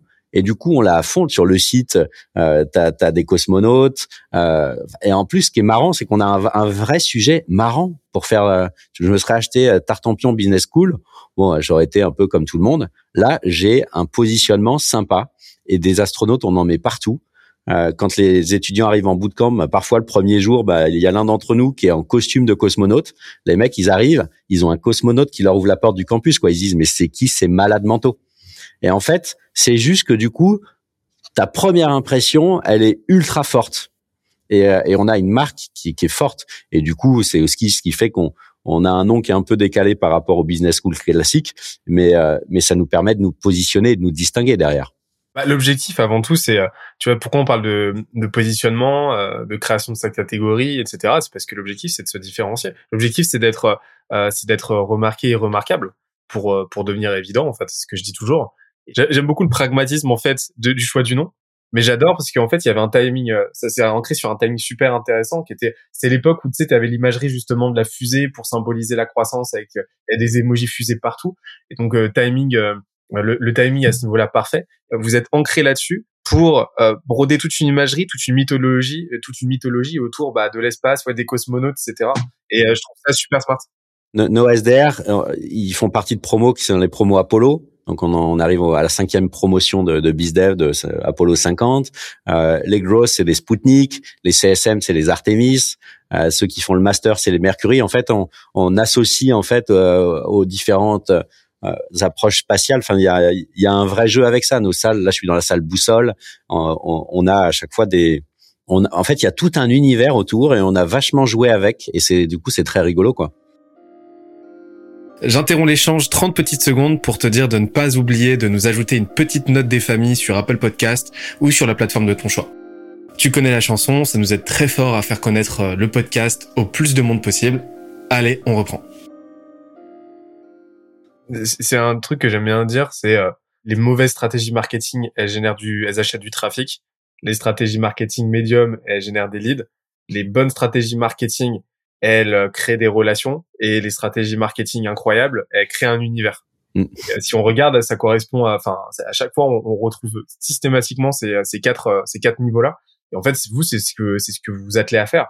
Et, et ça porte carrément ses fruits. C'est-à-dire que on intègre Rocket School, euh, en tant qu'apprenant, on, ouais, on est plongé dans un univers. Et derrière, vous, vous y allez, euh, vous y allez à fond, quoi. Genre, je me souviens, on m'a donné un tote bag avec euh, un stylo brindé avec une fusée dessus. Il y avait, vous y allez, vous y allez à fond, quoi. Et, et ça se, et ça se ressent vraiment. Et je pense que ça contribue énormément à l'effet de communauté, en fait. On a une stratégie aussi un peu de goodies. C'est euh, souvent alors les intervenants quand ils viennent, on essaye de leur filer un petit tote bag, un carnet à roquette, euh, un mug roquette. Enfin comme ça, en fait, t'es partout derrière. Il faut pas se dire le tote bag il me coûte 2 euros, le truc il me... enfin en fait tu files 10 euros de goodies, sauf que tu te fais une pub de malade mental. Et là, même nos étudiants quand ils arrivent en alternance, on essaye de leur, ils ont des gourdes, ils ont des trucs roquettes. En fait, t'envoies des petits trucs partout. tu, tu, tu, tu disperses un petit peu au vent tous ces trucs-là. Et en fait, après, tu te retrouves aux bons endroits. Des fois, moi, il y a des stylos, je retrouve des stylos d'il y a dix ans d'un partenaire et tout. Et t'as sa marque, elle est devant tes yeux, quoi. C'est, super, euh, super pratique.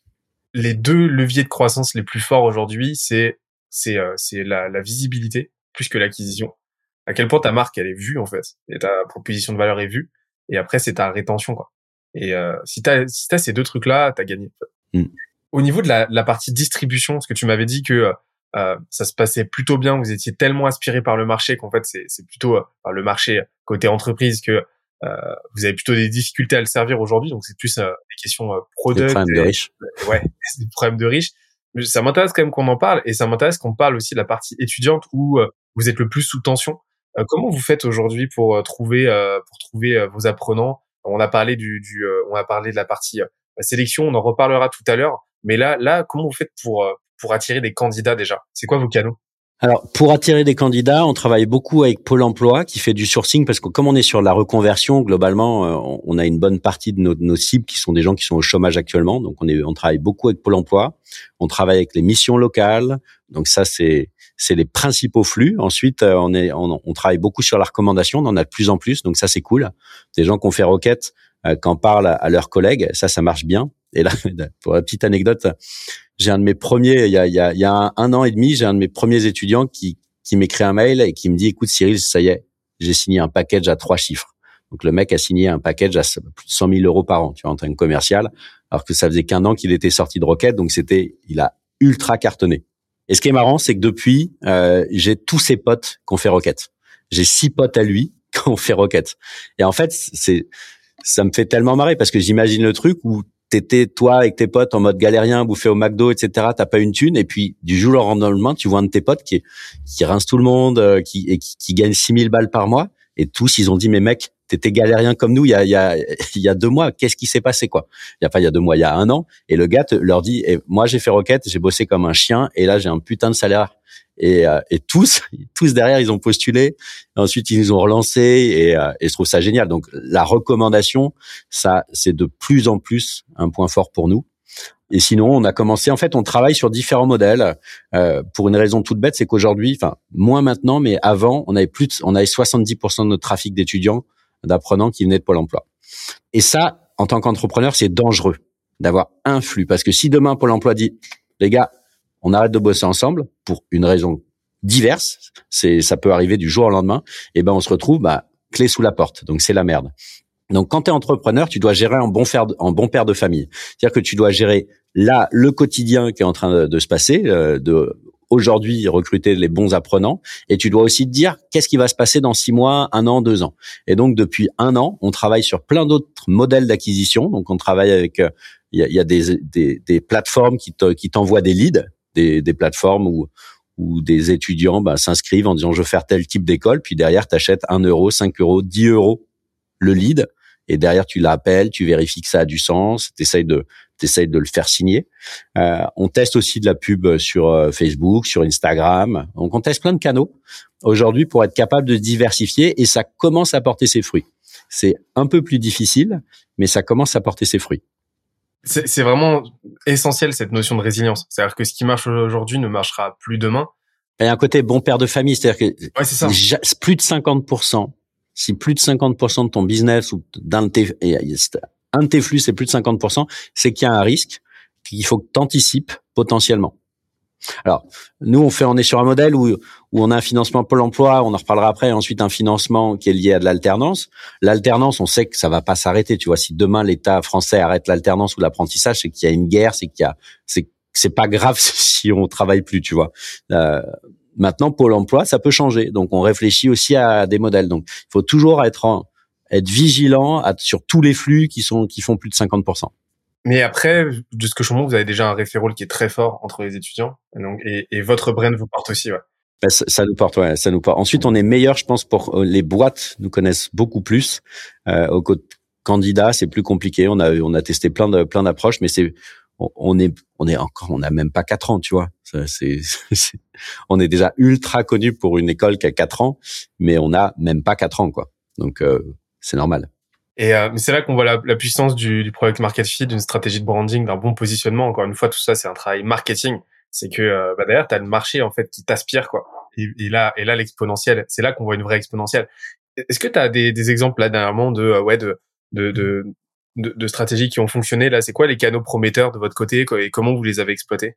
Alors, un des trucs qui est marrant, c'est que c'est comme on est assez visible sur le growth, sur le SDR, etc., c'est qu'on a des gens, j'ai des étudiants qui ont fait un bachelor à Neoma, qui est ou à Eliseg, dans d'autres grandes, enfin d'autres écoles qui ont pignon sur rue, qui viennent chez nous, et souvent c'est parmi les meilleurs étudiants. Tu vois, c'est des parce que pour être au courant que, que ce que c'est que le growth, que Rocket est en amont, et en avance sur le growth, etc. Faut, faut beaucoup suivre. Et souvent, ceux qui suivent beaucoup, qui sont très curieux, font partie des meilleurs étudiants. Donc, ce qui est marrant, c'est qu'on a, on a des flux naturels qui commencent à venir de d'autres écoles euh, et, et, ça, c'est plutôt cool. Ensuite, sur les flux qu'on a testés aujourd'hui, euh, la pub, on n'est pas très bon, on n'arrive pas à être très efficace. Euh, on est bon là, pour te dire qu'on part de loin, on a mis en place du retargeting et ça, ça marche. En fait, les gens qui sont venus chez nous, qui sont allés jusqu'à la page candidatée, mais qui n'ont pas validé la page candidatée, bah, ces gens-là, on va faire du nurturing, on revient vers eux. on commence à avoir une approche de Rocket School découverte pour des gens qui nous connaissent pas, où on va donner un peu les grandes lignes de ce qu'on fait, ce qu'on est.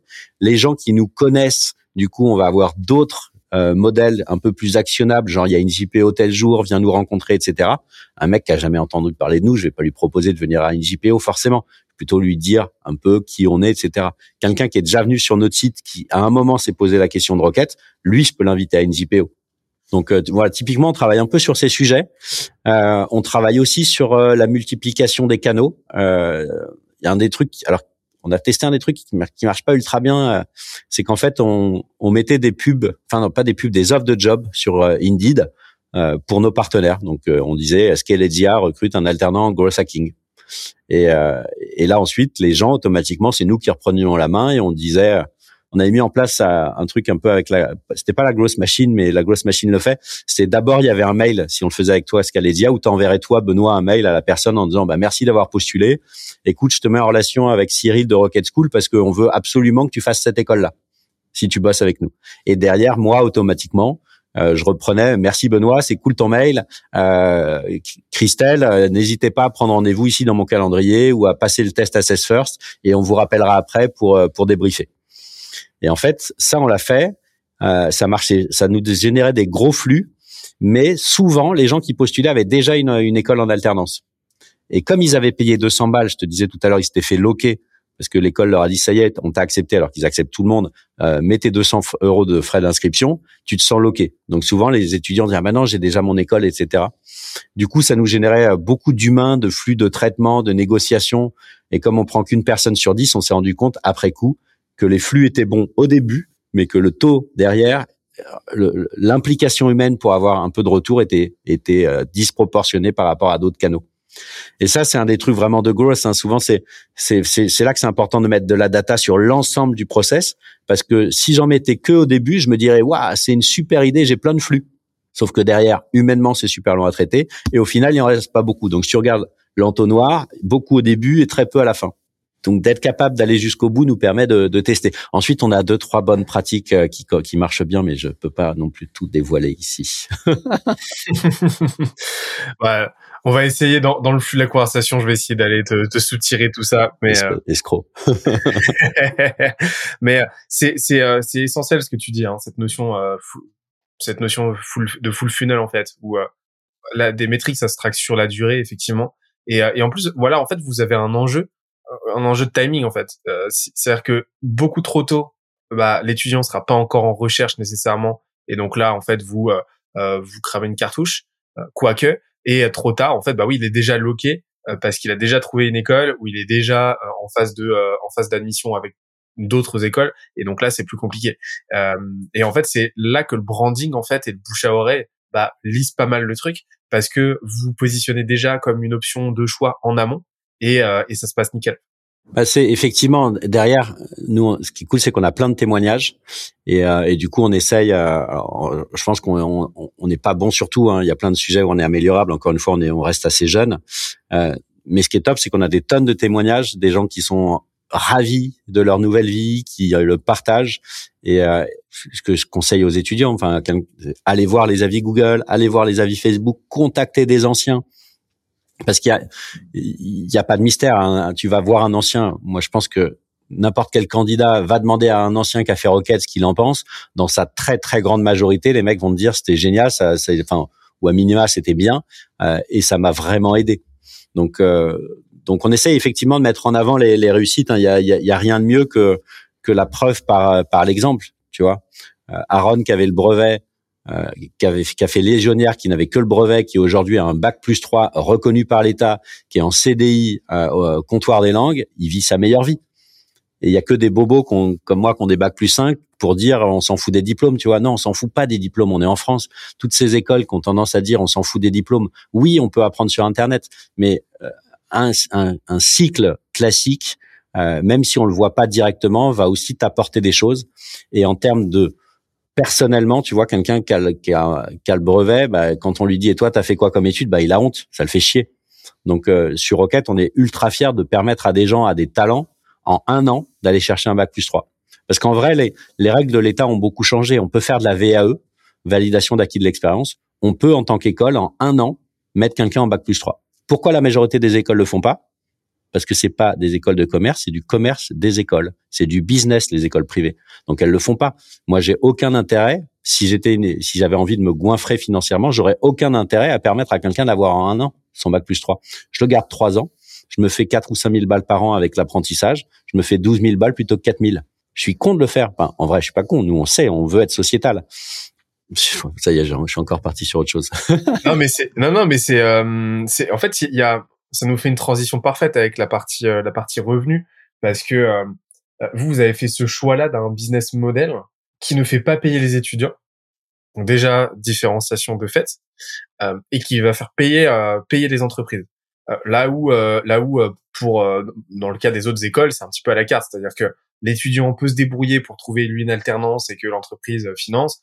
Euh, mais mais mais sinon quoi qu'il arrive à un moment donné quelqu'un va devoir payer et donc le cas échéant ce sera l'étudiant euh, donc là, systématiquement, vous, c'est l'école qui paye et, euh, et l'étudiant ne débourse pas euh, un euro. Comment t'es venu ce, ce T'as as testé différentes différents modèles à la base ou direct ça a été ton, postulat de départ?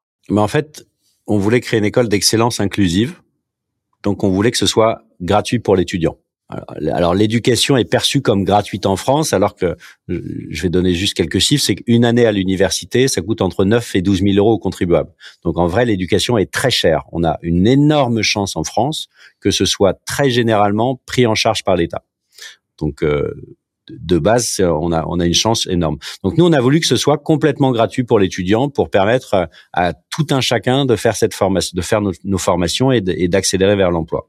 On voulait même mieux, on voulait que ce soit payé. Nous, on est gratuit et rémunéré. C'est-à-dire que les gens qui vont faire Rocket School vont être payés en tant qu'apprenants, en tant qu'alternants. Ils vont avoir euh, des petits salaires. Mais en tout cas, tu es payé. Tu fais pas une année euh, où tu payes ton école et en plus, tu dois euh, payer, enfin, et t'as rien, tu dois payer ton loyer en galérant avec tes parents, ta famille, etc.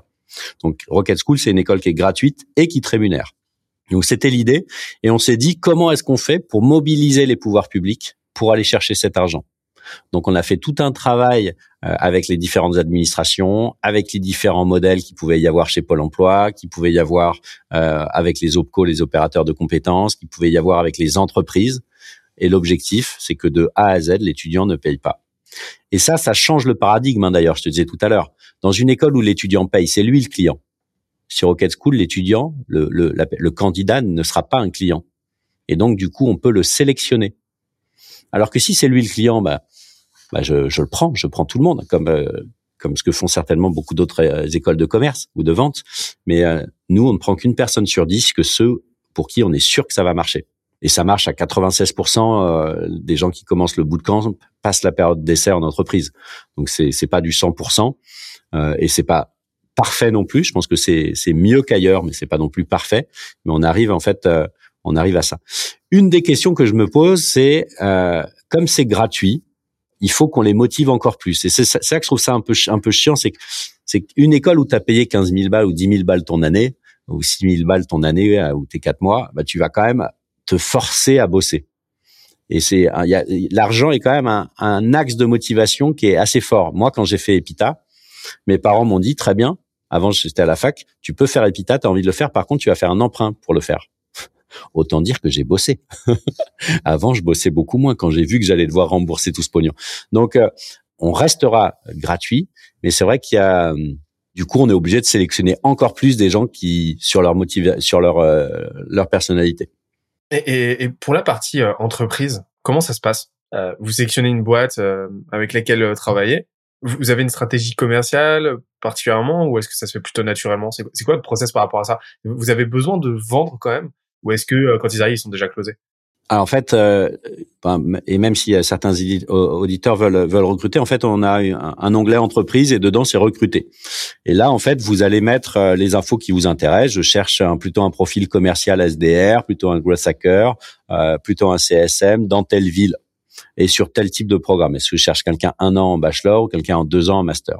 Et là, une fois que c'est validé, nous on reçoit l'info dans le Slack, ça se met dans le HubSpot, et j'ai un collègue qui envoie un lien Calendly ou un Tidy Call qui est, moins cher, en disant bah voilà, écoutez, prenez rendez-vous et on va qualifier. C'est-à-dire que du coup, l'entreprise, on va l'avoir au téléphone, on va lui poser plein de questions. Combien vous êtes? Euh, Est-ce que vous avez déjà des commerciaux? Euh, Est-ce qu'il y aura quelqu'un pour l'encadrer? Et en fait, on va vérifier que pour l'entreprise, ça a du sens par rapport à leur recherche et que pour nous, nos apprenants, ce sera une entreprise qui pourra bien les onboarder. Je te dis un exemple. Enfin, on a un vrai problème avec Rocket, c'est qu'on a une marque qui est quand même assez forte et assez présente sur euh, sur LinkedIn auprès des pros. Et souvent, les pros disent ah, je vais prendre un gros hacker de chez Rocket. Au bout de trois mois, dès qu'il arrive, le premier jour, il va me générer un max de business. Et non, surtout pas. Nous, en trois mois, on forme pas des gens. Enfin, on forme pas le growth hacker en trois mois. Ça ne suffit pas. Growth hacker, c'est un an, deux ans, cinq ans. Enfin, c'est c'est de l'expérience. Nous, au bout de trois mois, on forme quelqu'un qui est opérationnel, qui est capable d'opérer une stratégie, mais pas de la faire, pas de la penser, pas au bout de trois mois, à part quelques quelques stars, ça arrive. Et donc, du coup, on, est assez vigilant pour éviter une déception de la part de l'entreprise et de l'étudiant. On rappelle bien que nous, on forme des gens opérationnels. Et d'ailleurs, c'est un truc qu'on a fait avec Scalesia. Hein, c'est, toi, tu as des clients qui, qui ont besoin de conseils de Scalesia vous définissez la stratégie, et moi souvent c'est ce que je recommande, s'ils l'ont pas en interne, vous passez par une boîte externe qui définit la stratégie, qui définit un petit peu comment on va faire, et tu as un alternant de requêtes qui va opérer cette stratégie. Du coup, tu as, un peu le meilleur des deux mondes. Tu as des experts sur le sujet growth qui définissent comment il faut faire, et tu as des petites mains qui vont apprendre le métier avec des experts de, de Scalesia et qui vont opérer. Et puis Scalesia, vous revenez une fois par semaine, je me renseignerai pour avoir les retours sur les premiers tests qu'on a fait, mais ça, je trouve que c'est le meilleur des deux mondes. Donc, quand on qualifie les entreprises, on vérifie que ça correspond, que ça peut matcher. Et comme on a plein de boîtes, ce qui est cool, c'est que du coup, il y en a, enfin, on n'a pas honte de leur dire, bah écoutez, euh, ça va pas le faire. Ou des fois, on leur dit, bah vu que vous pouvez pas avoir d'alternant, vous êtes tout seul dans votre boîte, bah si vous voulez, on a un bootcamp pour les professionnels que vous pouvez faire en ligne. On les redirige vers les formations pro. Euh, on est vraiment capable du coup de de qualifier. Et, et pour moi, le, le, bon commercial, il vend le, il vend la, le bon outil à la bonne personne. Outil, c'est pas des outils, mais tu, tu vends, euh, tu, tu, fais en sorte que ça marche. Et, et il faut vraiment pas avoir honte euh, de dire, mais là, ça risque de pas le faire et de dire pourquoi ça va pas le faire.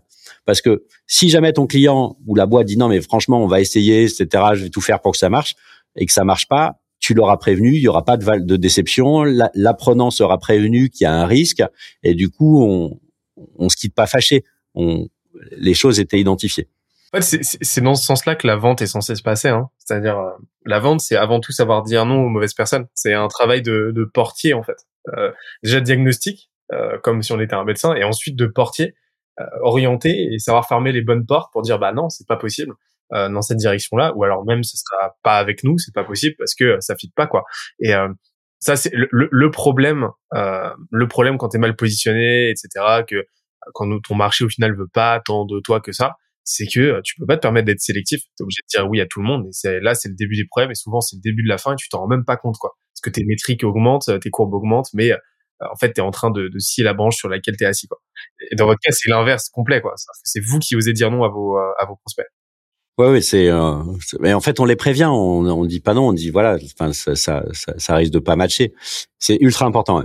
Et vous avez une équipe, euh, enfin, tu as une équipe commerciale spécifiquement euh, En fait, on a comment on est réparti? Donc, on a toute la pédago qui est normale. La pédago, c'est globalement 30%, 30, 35% des équipes. Et, euh, et encore, on, on, va pas rentrer forcément dans tout le détail, mais la pédago dès le début, on l'a pensé au maximum scalable. C'est-à-dire qu'on est entre un open classroom qui est en MOOC, mais qui a des taux de perte qui sont très élevés, euh, parce que c'est chiant d'être tout seul, même si t'as un coach qui vient de temps en temps.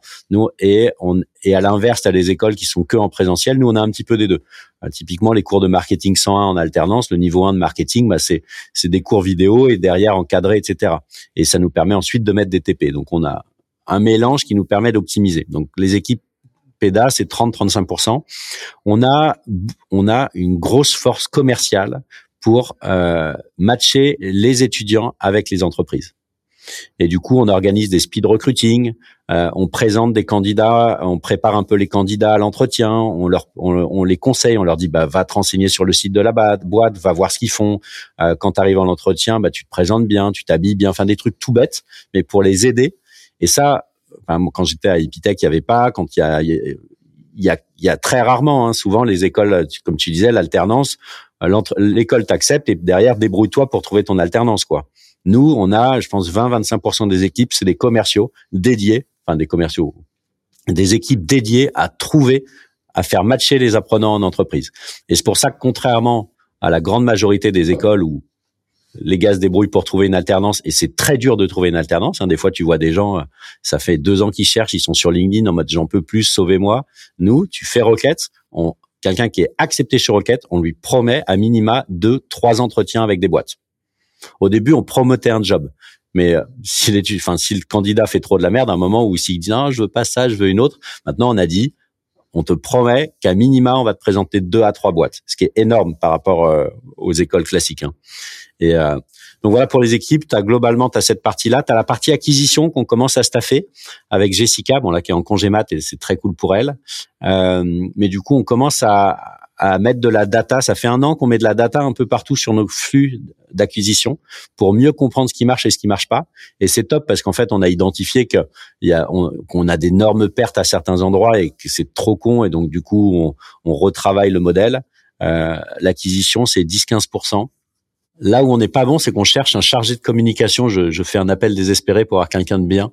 Pour l'instant, il y a que moi qui fais la com, qui fait les goodies et tout. Et j'avoue qu'une boîte de 60 personnes, ça commence à être une grosse partie de mon emploi du temps.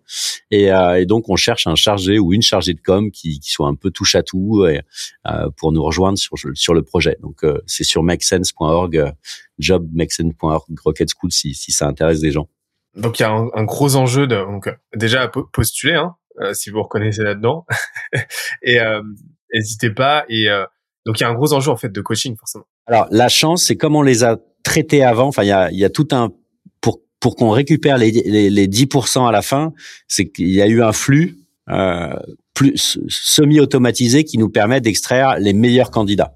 Donc les 10 les 10% qu'on a, ils ont globalement euh, un bon mindset et plus de chances de réussir.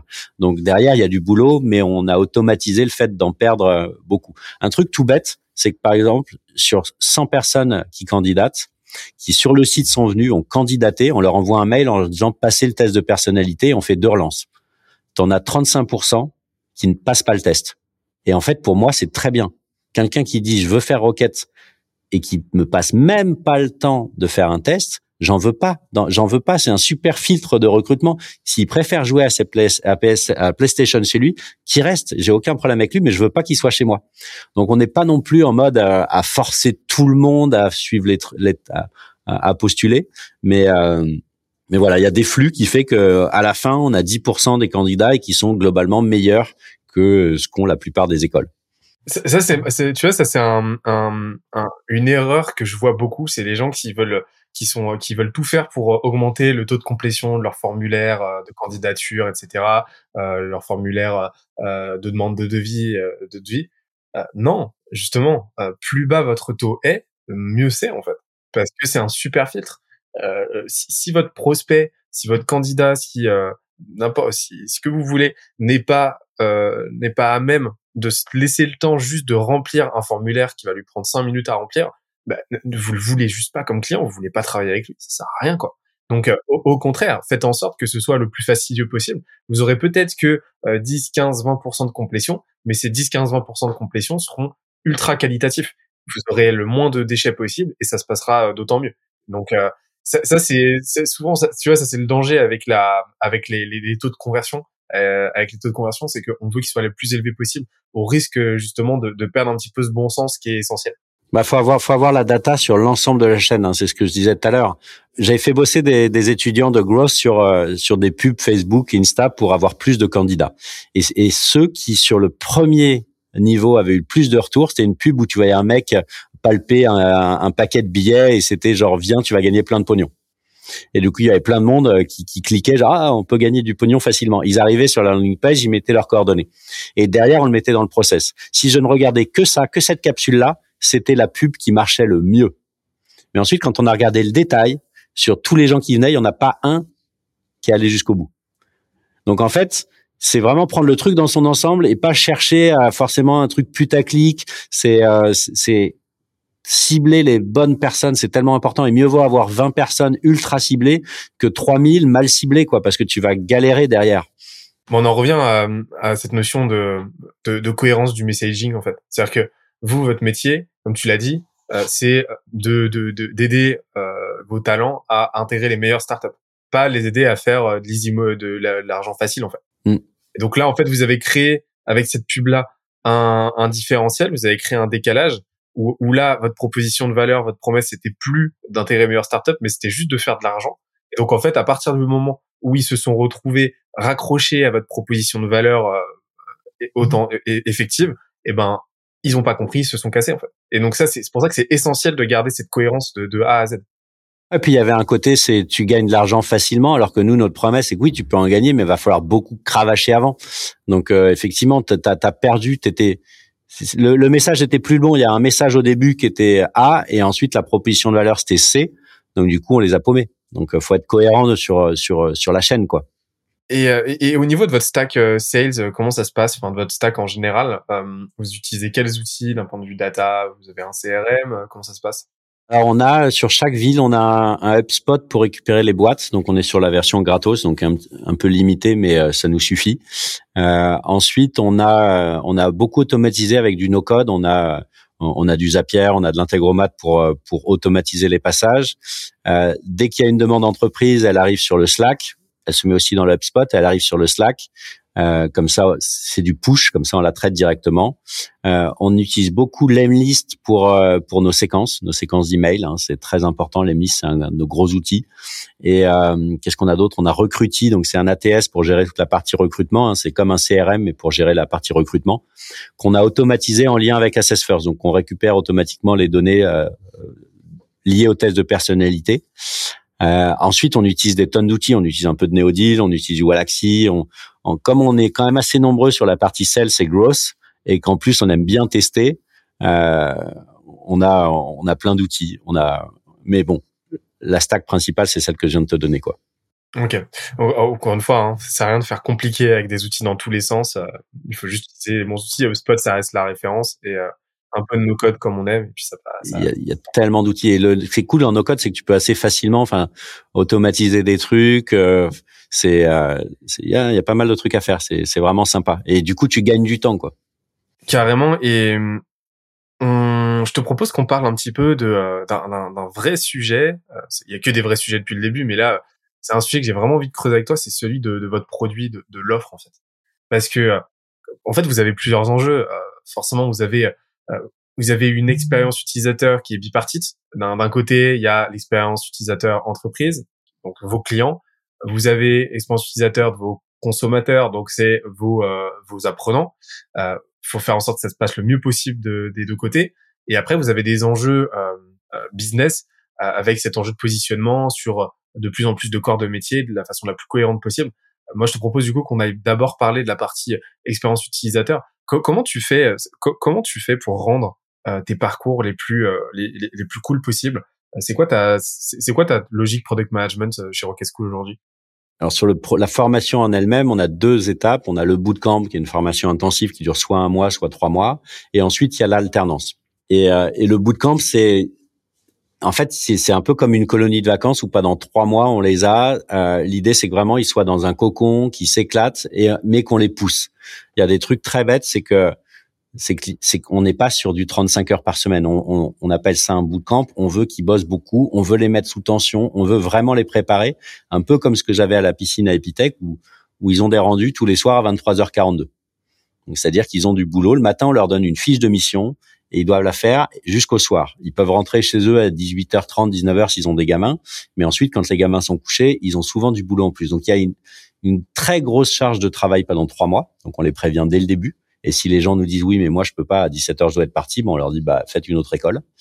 Et l'idée c'est qu'il y ait une vraie expérience. Donc nos campus sont situés en général au milieu de start-up. Donc euh, à Paris, on est un incubateur l'Urban Lab dans le 18e arrondissement. On a Wikaza au-dessus, euh, on a Hello Work, on a pas mal de, de belles startups. Pour une raison toute bête, c'est que les gens qu'on a sont en reconversion. Des gens qui n'étaient pas forcément dans des jobs qui étaient bien payés avant, qui, qui étaient dans une belle dynamique. Par exemple, Katia qui était coiffeuse, tu vois, c'était pas, on lui parlait pas de la startup nation. Euh, Armel qui était champion de France de boxe taille, bah lui, il était pas non plus dans cette, ils, ils, étaient dans un autre écosystème. Et moi, ce que je veux, c'est que tous les jours, ils croisent des startups qui parlent de, on vient de lever, on vient de recruter, on a lancé un nouveau produit, on a eu un nouveau client. En fait, cette startup nation, ce monde un peu bisounours de réussite, je veux qu'ils se disent pourquoi pas moi? Et un jour, c'était drôle, j'ai eu euh, Sherazade, c'était une étudiante qui me dit, euh, avec sa franchise euh, classique, elle me dit Cyril, j'ai l'impression qu'il y a une arnaque limite que vous foutez de ma gueule parce que moi, au quotidien jusqu'ici, on m'a toujours dit que j'avais pas le droit de réussir. Et là, j'ai l'impression, ça fait trois trois mois que j'ai l'impression que je vis dans le monde des bisounours où vous êtes tous tout le temps à me dire on peut y arriver, on peut y arriver, on peut y arriver. Et ça fait partie de notre ADN, en tout cas de, de ce qu'on veut mettre. Euh, on pourrait louer des locaux beaucoup moins chers dans, et d'être tout seul dans notre école. on veut être au milieu d'un écosystème de réussite. Donc c'est ultra important. Et comme le fait de faire intervenir des gens comme toi, des gens qui sont vachement inspirants, qui sont à des hauts niveaux, les, les, gens se disent quoi putain le mec il est venu me parler alors que euh, il a je sais pas combien de followers alors qu'il a je sais pas quel job qui est ultra ultra haut placé donc l'expérience des trois mois de bootcamp elle est ultra forte en plus on la moyenne d'âge c'est 28 ans donc du coup même par rapport aux équipes la différence elle est pas énorme moi, je fais partie des plus vieux avec mes 45 ans, tu vois. Euh, donc souvent, on fait des apéros. Et du coup, ils viennent, premier week-end, enfin premier vendredi, on fait un apéro avec tout le monde, euh, on met un peu de musique. Euh, ensuite, souvent, vers 10 heures, on les, on les vire parce que avant, on les virait pas, on faisait des grosses soirées, mais on a eu des problèmes avec le bâtiment. et ensuite, du coup, ils vont... bon, je vais pas raconter le détail ici, hein, tu vois, voilà, c'est ça. Et du coup, maintenant, ils vont, ils vont finir euh, boire des pots à côté, quoi. Mais, euh, mais du coup, il y a une vraie dynamique ultra forte et il y a des amitiés qui se créent, il y a des couples qui se créent. Il y a, on a eu notre premier bébé roquette là, il y a pas longtemps. Euh, bébé roquette, c'est ça. trop bien. Et bref, du coup, il y a une vraie expérience ultra forte. Ensuite, ils partent en alternance. Et là, en fait, on change complètement de paradigme. Le bootcamp, c'est learning by doing, Montessori, on apprend en faisant. Ensuite, ils arrivent en, alternance et là, c'est un peu plus difficile parce que euh, déjà, nous, notre apprentissage, on fait beaucoup plus de théorie pendant l'alternance parce qu'il y a un diplôme au bout, donc on a certains trucs obligatoires et, et surtout, on travaille sur le apprendre à apprendre. Donc, on, essaye de monter d'un niveau euh, et donc c'est moins marrant. L'alternance est moins marrante. Euh, que, que le bootcamp. Donc on a une petite baisse de valeur perçue. Et ça, ce qui est difficile, c'est tu vois quand tu manges ton pain blanc, tu commences par les trucs les plus sympas, et qu'ensuite tu dois faire des trucs un peu moins sympas. On, on sait que c'est plus dur pour les étudiants de suivre. Maintenant, pour moi, l'alternance, c'est surtout dans leur entreprise qu'ils vont apprendre. Et nous, on est là en soutien pour consolider et leur permettre d'évoluer et d'apprendre à apprendre par eux-mêmes. Donc, euh, on a ces deux parties-là et euh, mais les retours sont bons hein. sur le bootcamp. On est noté à 8,4 sur 10. Donc tu vois, c'est des taux de, de, de, retour qui sont assez positifs. Et sur l'alternance, les étudiants nous, nous notent 8,2 sur 10. Donc on est sur des, des taux de satisfaction qui, qui, restent qui restent très élevés pour une école quoi. Et, et, et je trouve ça très bien, c'est que les étudiants notent nos profs, notent tout le monde. Moi, ce que j'ai adoré à HEC, c'est qu'à HEC, je suis noté par mes étudiants. Du coup, je fais toujours en sorte de de, de, de, bien me bastonner pour être parmi les meilleurs profs d'HEC. C'est vachement important. J'aime bien le challenge, comme tu peux voir.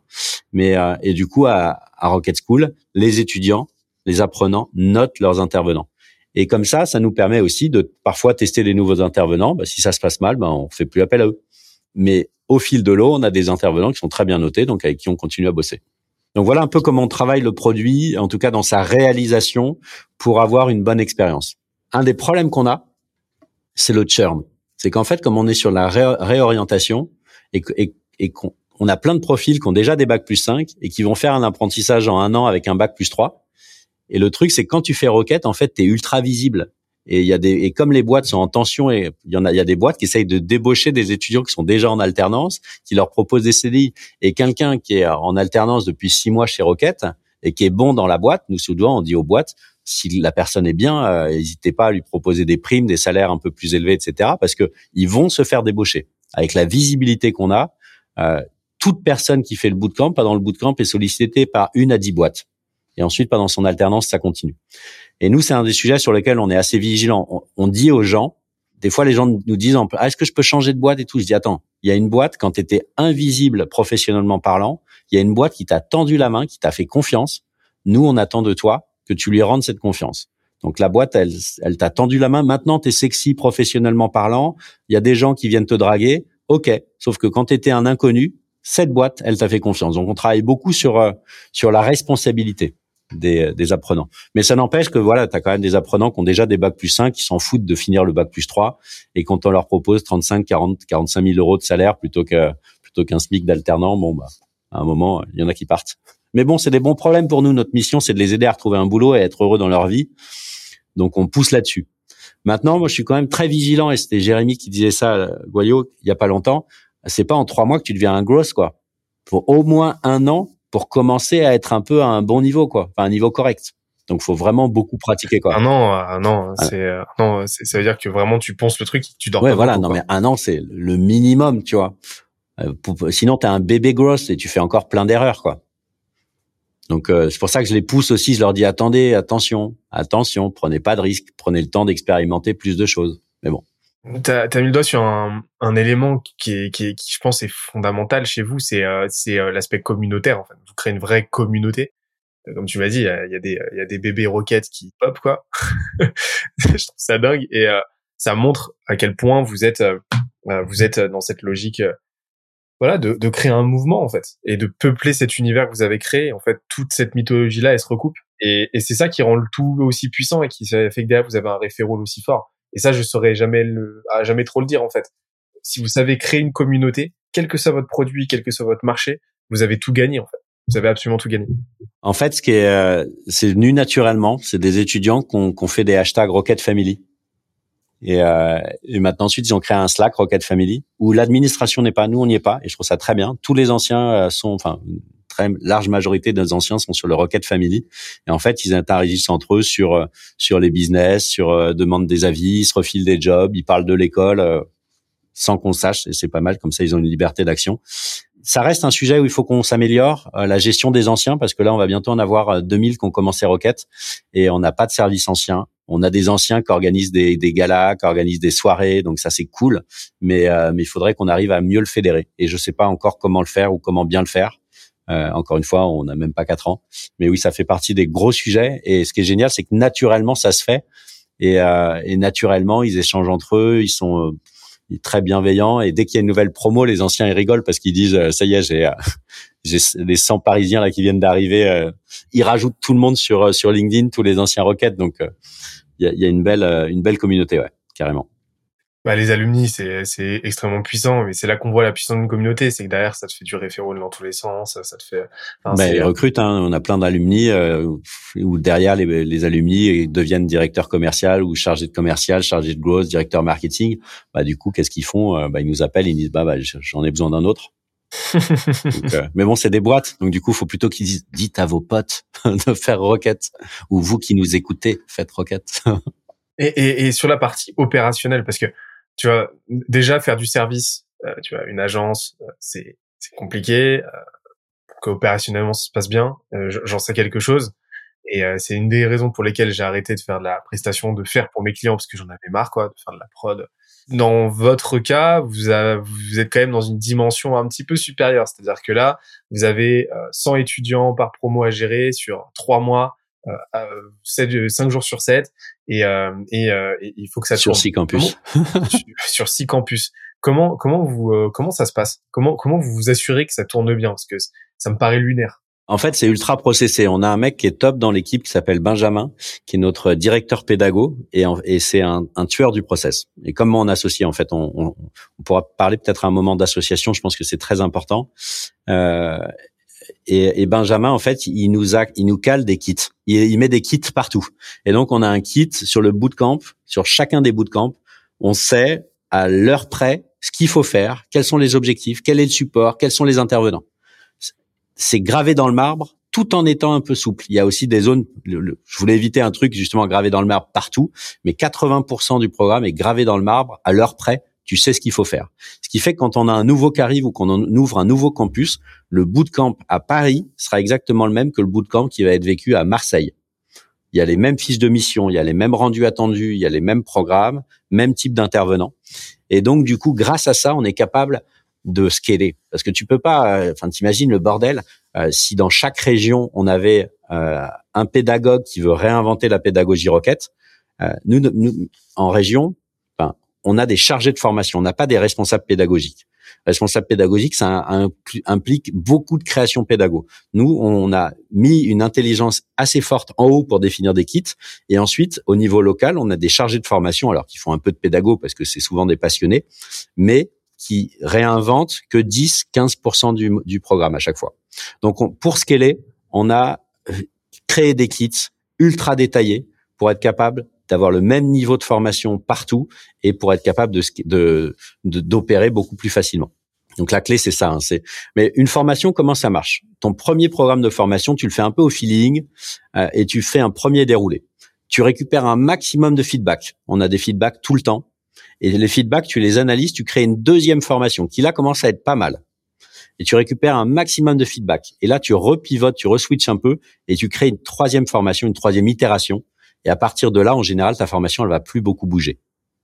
Mais la première est un peu trash and dirty, mais ça marche, ça fait le job, mais euh, ça frotte un peu partout. La deuxième, elle est bien, mais il y a encore des petits axes d'amélioration. Et à partir de la troisième, tu es sur un truc qui va globalement être sur les rails. Donc c'est un peu le et ça c'est 15 ans de, formation, tu vois, pour être à l'aise là-dessus quoi.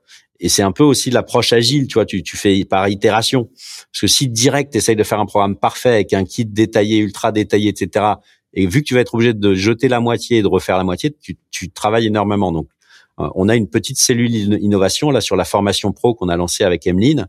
Le, les premières formations pro de e-bootcamp pour les professionnels. Donc, pendant un mois, tu apprends à prospecter euh, avec des missions tous les jours, mais tu peux bosser en même temps. on l'a fait en mode trash and dirty, euh, qui marche. Derrière, on a récupéré un maximum de feedback, on l'a retravaillé et on l'a encore réamélioré. Et puis maintenant, on a un truc qui tourne.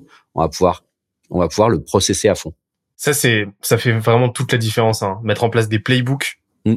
ça fait vraiment la diff. Et c'est là que tu atteins ta vraie scalabilité parce que tu standardises en fait. Et il faut garder de la souplesse, c'est ça qu'un. Alors faut, faut faut être vigilant parce que tu vois, je parlais de kit. Moi, une des limites du kit, c'est là, je pense que sur le bootcamp, on a un truc qui pourrait être intéressant à changer, mais qui, a, qui ça, ça, serait faire changer un programme de trois semaines, le mettre en quatre semaines, et c'est un gros travail de réorganisation. Donc, faut le kit, faut vraiment le mettre une fois que tu as le truc qui est bien. Et il euh, faut avoir en tête que si tu as trop standard, as beaucoup standardisé, bah, ce, ce sera plus dur d'évoluer. Mais il faut être capable de le faire quand même. C'est ça. Et, et, comment vous itérez dessus? Pour que de session de, de, de promo en promo, euh, vous ayez justement le programme le plus solide possible? Bah, il y a, y a, deux aspects. Il y a la, connaissance du terrain. Donc Benjamin, lui, en ce moment, là, sur le growth et non, sur le CSM, il est en train de faire plein d'interviews. Euh, il a fait aussi sur le growth plein d'interviews avec des, des head of growth, des responsables de d'acquisition, etc., pour comprendre en fait c'est quoi leur métier. Okay. Et, euh, et en fonction, surtout sur le growth qui change pas mal. Et en fonction de ça, du coup, on a ça d'un côté. On a aussi tous les retours des étudiants, des pédagogues et des profs sur euh, un, bout de camp. Et on se met tous ensemble une fois tous les quatre mois, enfin toute la team pédago, et on identifie les axes de succès, ce qui a marché, ce qui pourrait être amélioré et ce qu'on ferait à la, à la place. Et à chaque fois, du coup, on, on dit ça, oui, go, no go, bonne idée, euh, on verra la prochaine fois, ou euh, et on, on échange entre nous. Donc tous les quatre mois, euh, on fait une, une grosse passe sur le programme. Ok, donc vous vous mettez à plat et puis c'est euh, de la recherche utilisateur, quoi. C'est ça. Mais mais on casse, enfin, on, casse pas le programme parce qu'on sait qu'aujourd'hui on a un truc qui marche bien, mais on, on l'améliore un peu à la marge, quoi. L'itération par petites touches, elle est essentielle, mais euh, un truc que très peu de boîtes font, c'est justement cette recherche utilisateur qui doit être systématique. Ça fait toute la différence. Les réponses, c'est tes utilisateurs qui les ont, c'est pas toi, quoi. Et c'est ce qu'on a fait au tout début. Hein. Moi, j'ai envoyé un sondage à plein de directeurs commerciaux et je leur ai dit si vous deviez recruter un alternant, ce serait quoi votre panier du Père Noël qui sache faire? Et, euh, et, ils mettaient tout. Donc ils vont faire les listes. Mais ensuite, pour chaque item, je, je mettais un. Euh, Est-ce qu'il faut qu'ils aient appris quelque chose avant? Ça, si tu fais de la négo, peut-être qu'avant il faut avoir fait euh, de l'expression orale. Enfin, je dis un truc au pif. Et ensuite, je mets le, la durée potentielle euh, d'apprentissage. Et en fait, c'est grâce à ça qu'on a fait le programme. On a identifié ce qu'il était possible de faire et de ne pas faire en trois mois. Et, euh, et derrière, on a créé le programme comme ça. Alors, pour la partie, ce que je disais tout à l'heure par rapport à l'école Gustave, pour la partie commerciale, moi, j'adore le business, j'adore, j'adore le growth, et du coup, je, je, je mets un peu ma patte, quoi. J'impose, enfin, j'impose des trucs. Je, j'ai créé les premiers programmes qui ont un peu itéré euh, avec le temps, euh, mais, mais globalement, je, je sais de quoi ça parle. Donc, on, et puis je, je, connais bien le sujet, donc du coup on est assez actif. Alors autant pour la partie plomberie électricité, je t'avoue que j'ai pas du tout suivi, euh, j'y comprends rien, et mais du coup je suis content parce qu'on a un kit quand même et et je vois de quoi ça parle. Mais moi en fait tu, tu viens avec le même modèle derrière ça, et puis derrière la scalabilité elle se trouve là quoi. Mm. Et euh, et donc en fait, ce que tu fais, j'adore l'approche en fait. T'es allé voir, t'es, euh, allé voir tes, tes des, des, boîtes, tu leur as demandé eux quel serait le candidat rêvé, euh, l'alternant rêvé. Panier du Père Noël. Panier du Père Noël. Et derrière, euh, tu as repéré les patterns, tu as vu ce qui était, euh, t'as, as vu ce qui étaient les demandes les plus récurrentes. Mm. Et à partir de ça, t'en as, euh, t'en as déroulé ton ta, ta trame pédagogique. Avant, j'ai vu ce qu'il était possible de faire ou pas, et ensuite, par mon expérience métier, je me suis dit ça, ça oui, ça non. Mais globalement, finalement, sur le bootcamp, les commerciaux, on leur apprend quoi? On leur apprend à prendre des rendez-vous, et on leur apprend pas à négocier, par exemple? Pourquoi on n'apprend pas à nos étudiants à négocier pendant le bootcamp de trois mois? Parce qu'ils ne vont pas. Il y a aucune chance que le premier jour où tu arrives, ils disent "Hé, Alfred, toi, tu vois le petit deal à 15 000 euros, c'est pour toi. C'est ton premier jour, mais tu vas les négocier. Bon courage." Non. Euh, au début, le mec, l'alternant ou l'alternante, elle arrive en entreprise, on va lui demander de prendre des rendez-vous parce qu'elle connaît pas l'écosystème métier, elle a pas forcément les bons mots. Et par contre, au bout de trois mois, au bout de six mois, quand il aura fait sa son première prise ses premières prises de rendez-vous, euh, on va lui dire allez, viens avec moi, on va euh, viens avec moi pour la négo, tu vas écouter. Et c'est là, pas dans l'alternance, en fait, on met au bout de six mois de la négociation. Parce qu'on se dit, c'est dans cette zone de temps que peut-être ils en auront besoin. Donc en fait, l'ensemble du programme est pensé ultra, faut que ce soit actionnable. Un des trucs qui m'énerve en école de commerce, c'est qu'on on explique à un gamin de 24 ans euh, comment manager 10 personnes. Et il a plein de cours sur le management de 10 personnes, le management ultra élevé. Sauf que il y a aucune chance, même mes étudiants HEC, quand ils sortent, il y a aucune chance qu'au bout de trois mois, on lui dise, vas-y, tu vas gérer 10 personnes. Enfin, aucune chance. Très peu de chance. Et du coup, quand tu vas en avoir besoin, alors peut-être cinq ans ou dix ans après, tu vas gérer une équipe de dix personnes, c'est costaud quand même. Hein. Euh, cinq ans après, eh ben ce que tu as appris à l'école, tu l'as complètement oublié, c'est normal. Donc ça n'avait aucun intérêt, en tout cas pas énormément d'intérêt qu'on te l'apprenne à l'époque.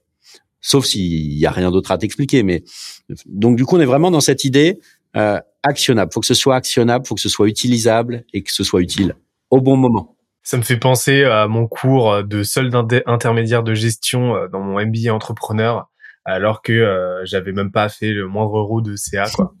Euh, apprenez-moi d'abord à trouver des clients et ensuite ensuite on verra ce qu'on ce qu'on en fait d'un point de vue financier quoi. Et, euh, et, et, d'ailleurs aujourd'hui euh, les les SIG seraient intéressants et j'aurais besoin de ces connaissances, je suis obligé de le réapprendre parce que forcément c'est maintenant qu'il faut que tu y ailles.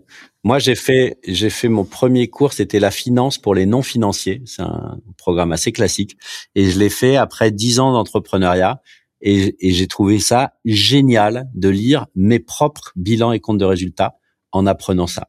Et je me suis rendu compte à quel point la finance était un outil extraordinaire pour l'entrepreneur parce que ça te permettait en fait, tu sais, tiens, là je, fais ça, je vais être payé six mois après. Enfin, en fait, tu peux imaginer la création de ta boîte avec l'outil financier. Mais je pense qu'il faut d'abord avoir travaillé, d'abord avoir tes propres chiffres, comprendre ce que c'est pour être capable de l'utiliser pleinement.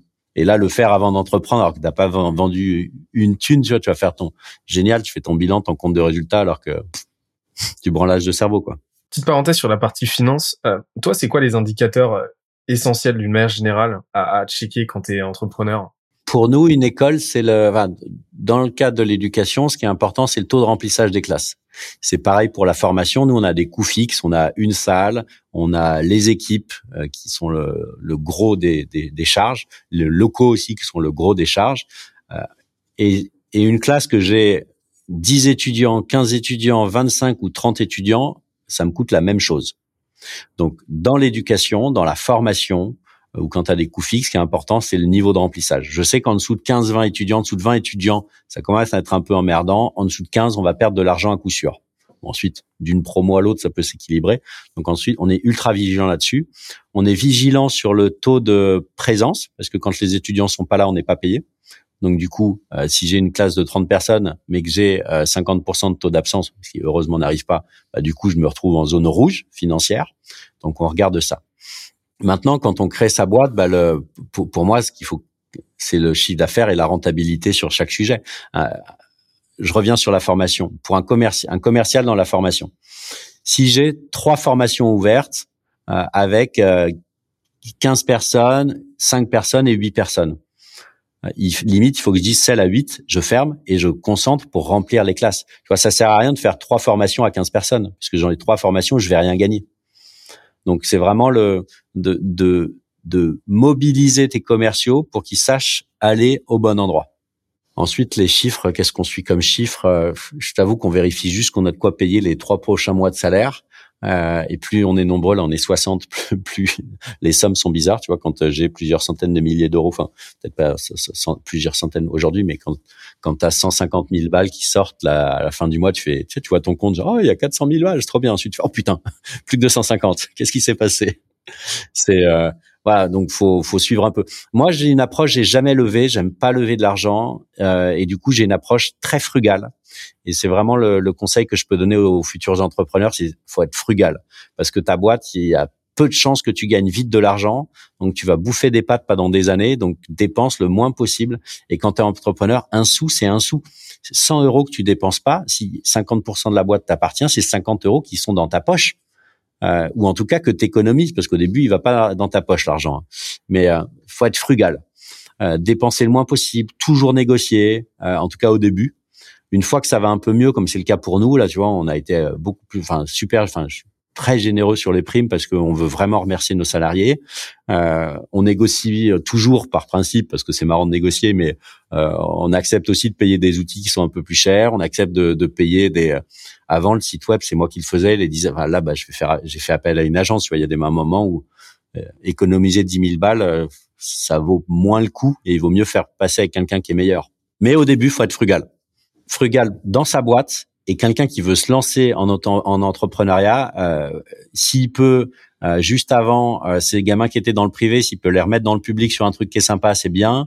Euh, si euh, il a 15 emprunts, c'est un peu chaud. S'il a quatre bagnoles, bah, peut-être qu'il en vende deux. En fait, faut faut diminuer ton besoin financier mensuel parce que si tu as besoin de 20 000 euros par mois, bah, je suis désolé, ça va être chaud d'entreprendre. Quoi parce que le temps de pouvoir te payer ça en dividende ou en salaire, franchement, il te faut deux trois ans, enfin peut-être moins, mais chaud.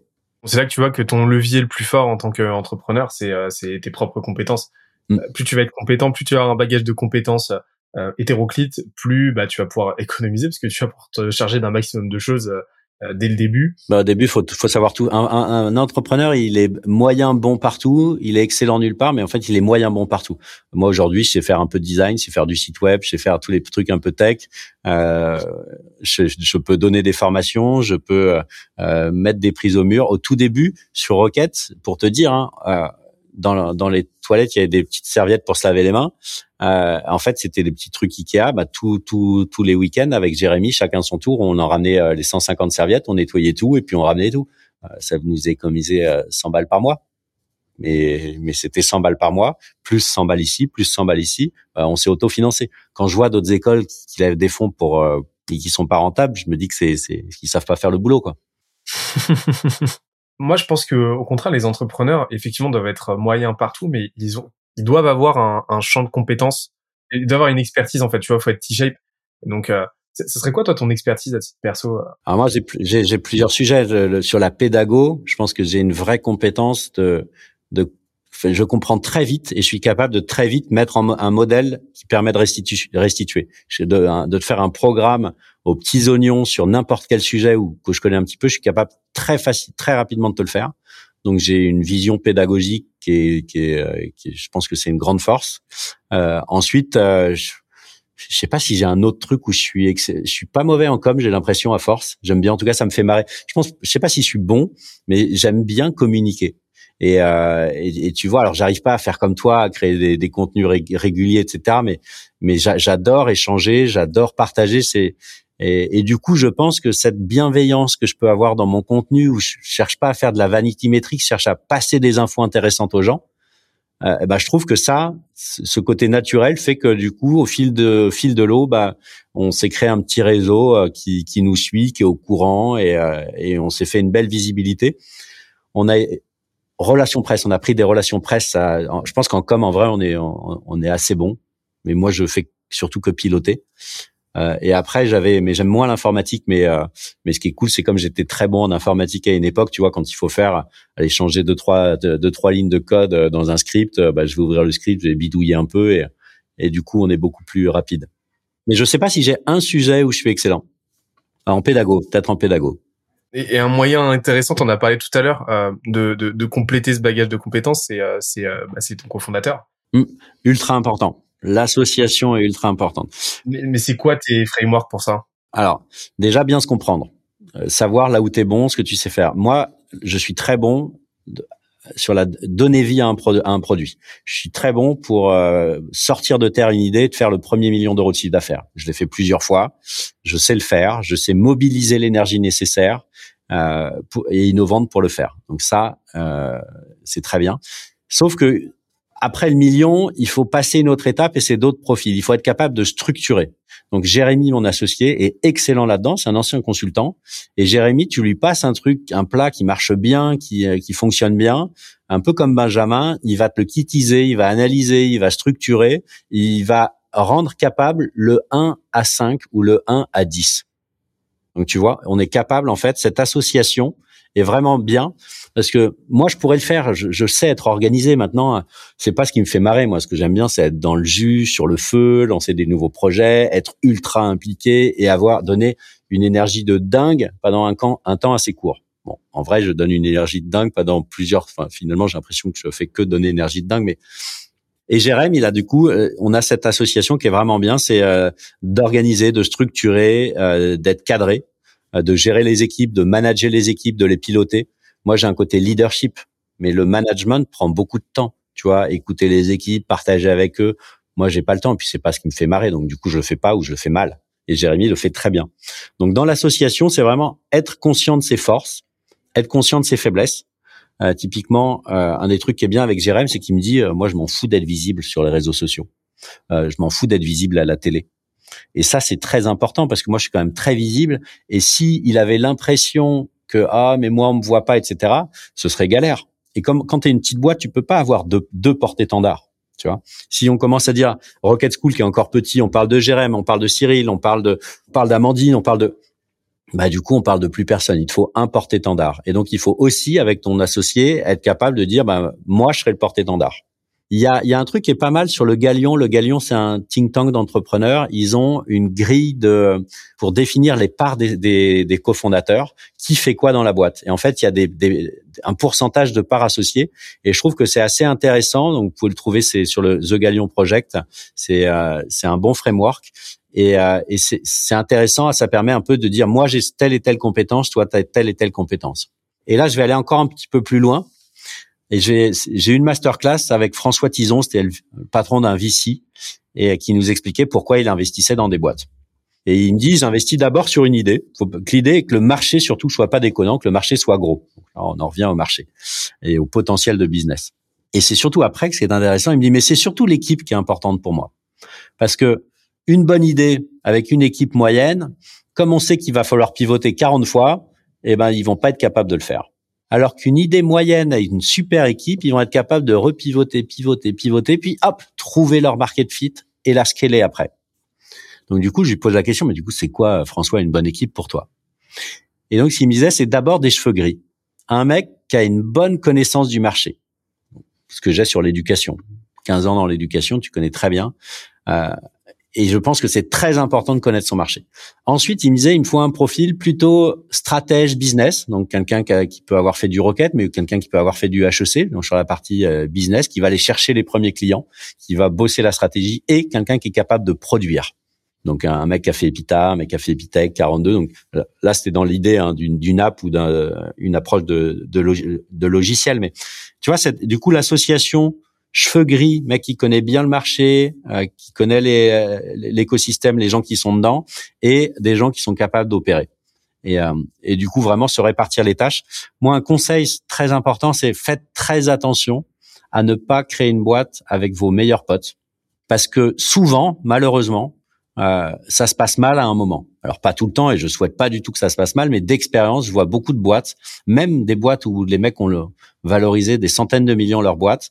Euh, et ben en fait, euh, t'es tellement l'un avec l'autre pendant 5 ans, 10 ans que y a le risque euh, de s'embrouiller est quand même assez élevé. Et moi, j'ai tendance à, à, dire et à penser que l'amitié est plus importante que le boulot et, euh, et que du coup, ça vaut pas le coup de risquer une belle amitié, en tout cas de ton premier cercle d'amis, euh, pour pour du pognon. Donc euh, ensuite, euh, ça peut très bien marcher aussi, mais si on le fait, je dis faites attention. Il faut être capable de se dire les choses. Il faut aussi être capable de dire qui fait quoi. Moi, je suis le CEO de Rocket, c'est-à-dire qu'en dernier cas, c'est moi qui décide. Et c'est pas c'est pas négociable. Alors bien sûr, c'est pas comme ça, mais on échange énormément. Euh, mais si à un moment il y a un truc, je pense que c'est critique pour nous, je vais dire c'est ça la direction qu'on va prendre. Il faut être capable de le dire et il faut être capable entre associés de se dire qui fait quoi. Sur la com, c'est moi qui décide. Sur la partie euh, la partie financière, euh, euh structuration, Jérém va décider. Enfin, sauf si vraiment je suis pas d'accord, mais c'est en fait on se définit qui fait quoi. Il faut que tu aies un patron sur chaque sujet. Le, truc bicéphale à deux, c'est dur quoi. C'est difficile. Ensuite, euh, je pense qu'il faut pas faire du 50-50 dans l'association, parce qu'il faut qu'il y ait un patron, il faut qu'il y ait quelqu'un qui décide. 50-50, bah du coup c'est, euh, il y a, y, a, y, a le, y a le risque de, blocage. Donc à un moment, tu as le CEO, c'est lui qui décide. En dernier recours, ensuite, euh, on n'est pas débile, hein. faut faut faire ça en bonne intelligence quoi. De toute façon, sinon l'autre se barre. Et l'autre truc important, enfin deux trucs importants, être aligné sur la vision, tu vois, être aligné sur le fait parce que tu vas bosser 10-15 ans ensemble. Au début, si tu dis bon, on va faire ça un petit peu puis on va pivoter, non non, on est d'accord. Et une fois qu'on s'est mis d'accord, on se tape dans la main, on avance dans la direction. Et euh, et aussi se dire préparer la sortie. C'est comme quand tu te maries et que tout va bien, c'est là que tu dois dire quand ça va mal se passer, quand on va se séparer, voilà comment on va faire. Donc d'avoir un pacte d'associés. Si quelqu'un veut sortir au bout de trois ans, bah du coup, bah t'es bad liver Donc on, évalue tes parts, mais on enlève 30% parce que parce que tu me laisses tout seul dans la merde si tu veux revendre et euh, et on veut pas d'associé dormant. Donc euh, j'imagine pas, tu vois, d'avoir un associé qui a 40% de la boîte et qui arrête de bosser. Et toi, tu continues à bosser comme un chien et à la fin, il a il ou elle a 40% des dividendes. C'est juste no way. Donc il faut se mettre d'accord sur tous ces trucs-là pour que ce soit ce soit faire. Il vaut mieux le faire quand on s'entend bien, parce qu'une fois que ça va pas, bah, tu vas tirer dans ton sens. Alors que quand tu t'entends bien, bah, tu penses que ça pourrait être toi aussi qui partirait. Donc, euh, tu, tu, tu travailles un peu euh, que ce soit faire, quoi. C'est ce que c'est ce que je dis souvent, parce que tu vois, je suis associé avec euh, sur une autre boîte avec avec un de mes meilleurs potes, et, et ça c'était une de mes vraies angoisses, tu vois. C'était est-ce que je est-ce que je risque? Au début c'est c'est une des, des grosses questions que je me posais et c'était ce qui me rendait un peu réticent à cette idée-là. En fait, c'est exactement ce qu'on a mis en place. On a défini ces quatre points, c'est ce qu'on apporte, ce qu'on n'apporte pas, euh, ce qui euh, ce qui nous euh, ce qui ferait que la collaboration marche pas. Au contraire, qu'est-ce qui ferait que ce serait un succès? Et si jamais on décide d'arrêter, comment ça se passerait quoi? Et en fait, à partir de là, tu avances beaucoup plus sereinement. Mais en fait, pour moi, ça c'est même un avantage euh, compétitif que de s'associer avec des gens qu'on connaît et, et qu'on apprécie. Il y a un risque. Ensuite, euh, vous êtes au début de l'aventure. Moi, je te souhaite que ça marche bien, mais j'ai vu beaucoup de boîtes et ou, ou alors faut réussir à avoir du, recul et le recul tu l'as souvent aussi avec l'expérience quoi au début euh, le moindre enfin mon premier salarié qui m'a claqué sa dème il y a dix ans j'ai cru que j'allais mourir tu vois je l'ai pris ultra personnellement j'étais trop vénère j'ai pas dû être très sympa avec maintenant bon quelqu'un part du coup je suis déçu mais euh, mais je vais lui, je vais le remercier pour ce qu'il a fait. Je vais pas direct partir dans les tours. Donc, faut aussi réussir à, à prendre un peu de recul. Mais ça, souvent, c'est l'expérience qui te permet d'avoir ça, quoi. Et euh, et puis bon, ensuite, quand c'est un pote, faut faut savoir se dire les trucs, mais faut faut vraiment avoir conscience quand tu crées, quand tu es en pro, que c'est pas toi c'est toi, ton toi professionnel. Et quand tu t'adresses aussi à tes équipes pour les manager, faut jamais dire t'as été nul. C'est euh, on n'a pas réussi à faire les objectifs ou euh, c'est pas la personne personnellement. C'est c'est le service, c'est le c'est faut pas faut, faut, pas attaquer les gens personnellement. Et puis faut prendre un peu de recul ensuite. Hein. Bah, l'intelligence émotionnelle, c'est vraiment sous côté. Hein. Ouais, c'est dur. Hein. Moi, enfin, je pense, je pense pas encore être un très bon manager, mais je pense être beaucoup à améliorer. Bah ça, je pense que ça c'est vraiment la bête noire de beaucoup de monde et je pense que personne n'est trop bon manager. On a tous euh, une marge de progression énormissime quoi. Non, et puis il y a un truc qui m'énerve là tout le temps sur les, enfin le super, le manager il doit être parfait, tu vois, genre tu te barres, il doit te dire merci, t'es vraiment, te, limite te filer une prime, euh, il doit être parfait, mais le manager c'est comme toi et moi, enfin c'est c'est comme tout le monde, sauf que en plus il doit être manager et euh, et on peut pas, ça existe pas un manager parfait, tu vois. Et je trouve qu'il y a quand même un côté un peu euh, un peu genre euh, le, manager doit être parfait, mais le salarié aussi doit être parfait. Enfin, tout le monde, faut que tout le monde mette du sien et personne n'est parfait. Donc, euh, faut, faut chacun mettre un peu d'eau dans son vin aussi, quoi. Carrément. Et euh, en fait, être rassemblé par les mêmes valeurs, la même mission, et à partir de là, en fait, chacun sait ce qu'il doit faire. T'as les heuristiques qui se mettent en place assez naturellement. Les valeurs, la vision, nous, on la partage. maintenant, on est un peu structuré. Tous les nouveaux, je les reçois par groupe de quatre ou cinq on a quand même beaucoup. Euh, et, euh, et, en fait, je leur parle d'où on vient, je leur parle de nos valeurs, je leur parle de qui on est. Et en fait, c'est vachement important qu'on ait la vision. Là, on a fait un séminaire d'équipe, on a reparlé de la vision. On leur a dit, bah, il y a un an, on a dit qu'on ferait ça. Bah, voyez, on a fait quasiment tout. Euh, là, pour l'année prochaine, on prévoit de faire ça. Euh, et notre vision, bah, on pense à faire ci. Ça. En fait, les, tu permets aux gens de se projeter et tu partages. On a fait un Ask Me Anything. On leur dit vous nous posez les questions que vous voulez. On a eu un peu peur qu'ils nous posent des questions un peu un peu tordues, mais ils ont été ultra bienveillants et des questions à la con. Tu vois, il y en a, ils, tournaient en tête sur des trucs, etc. Mais, vas-y, pose-les tes questions. Et euh, et on a partagé. Enfin, le Ask Me Anything, c'est vraiment euh, tu t'engages. Hein, tu, tu tu tu tu tu dis les mecs, vous me posez la question que vous voulez, on va vous répondre. Bon, ça, y a pas des questions trop tendues, mais il aurait on avait préparé avant, on avait fait un petit débrief avec Jérémy. On a alors qu'est-ce qu'il pourrait nous poser comme question tordue et tout. Mais la communication et la transparence, c'est essentiel. Vraiment, je le vois. Hein. C'est les, les, périodes chez Scalesia où on communique pas suffisamment et pas avec assez de clarté, et les périodes où on a un petit peu marre de se répéter, parce que la répétition, répéter ses valeurs, sa mission, sa vision, ça doit être quasiment quotidien. En fait, on le voit. Hein. Tout de suite, tu as un désalignement un tout petit peu qui se crée, et sauf qu'un désalignement de quelques degrés, au final, sur la durée, ça te crée un, euh, ça, ça, crée un fossé juste monstrueux. Quoi. Non, ça crée une frustration. Ensuite, tu peux pas tout le temps, euh, tout le temps communiquer, mais c'est important de le faire régulièrement. Et, euh, les, et moi, hier, j'étais à Lyon, et c'était d'ailleurs j'ai vu tes, tes, associés, ton associé Chris, mais et, c'était cool de voir les équipes, c'est cool de voir les étudiants de, de, partager parce que parce que on est Rocket Family. Enfin, une boîte, ça reste une grande famille. Et nous, en termes de salariés sur les CDI, on a un niveau de churn, enfin, qui est quasiment nul, quoi. On a quelques postes qui tournent, mais c'est des postes qui sont pas CDIsables parce que c'est souvent des postes euh, euh, où c'est épuisant. Euh, mais globalement, sur les CDI, le, le niveau de, de, turnover est vachement faible, quoi. Et c'est cool aussi. Eh ben, écoute, en fait, je pourrais continuer de, de parler avec toi pendant des heures et des heures. c'est juste que là, là, il nous reste 5% des gens qui, eh, eh, big up les gars, si vous êtes euh, les meufs, si vous êtes restés jusque là. on a un taux d'écoute qui est juste euh, très élevé. Hein. Les gens adorent. En vrai, les gens adorent. Et en fait, ce qu'on fait, c'est que toutes les semaines, on fait on fait deux extraits hmm. et, euh, et, on en fait une version écrite. Donc, quoi qu'il arrive, en fait, les gens les gens liront toutes nos punchlines et toutes nos conneries. Mais je, te propose de terminer euh, l'échange sur les traditionnelles euh, dernières questions. Euh, la première, ce serait quoi les, les trois livres, films, documentaires que qui ont un peu changé ta, qui t'ont retourné le cerveau et que tu aimerais partager avec nous, là, là, ceux qui viennent. Il y a, y a, un premier bouquin qui est c'est un peu une tarte à la crème dans, dans l'écosystème, mais c'est qui, qui, est un peu la bible de la nouvelle façon de faire du business, c'est Predictable Revenue, écrit par Aaron Ross. Bon, il date un petit peu, mais ce que je trouve intéressant, c'est qu'il explique qu'il y a trois étapes de vie euh, dans l'entrepreneuriat.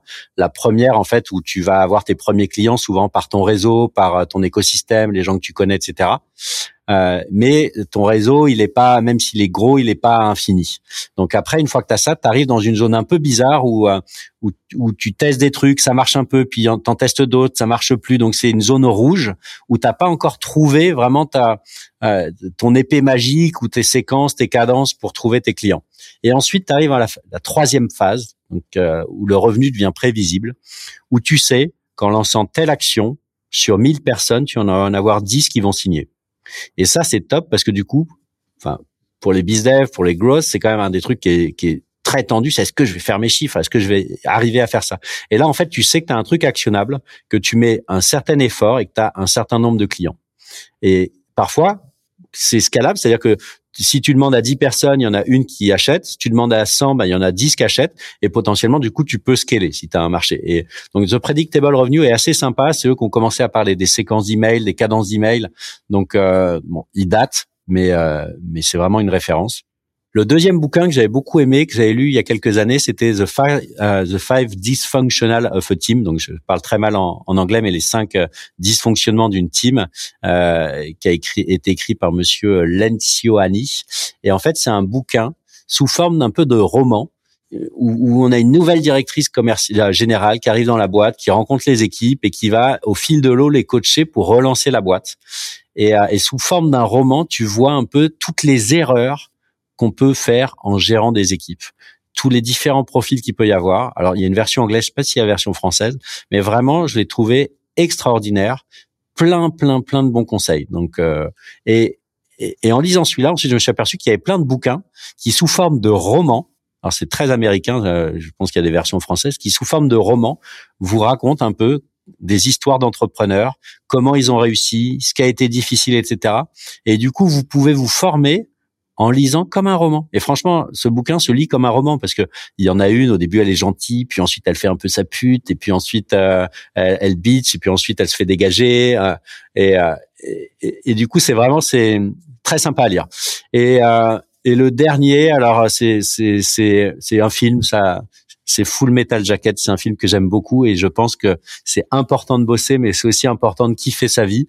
Et, euh, et, et, donc je pense, euh, voilà, des bons films comme Full Metal Jacket ou, euh, ou, d'autres, euh, c'est un bon complément à ta question.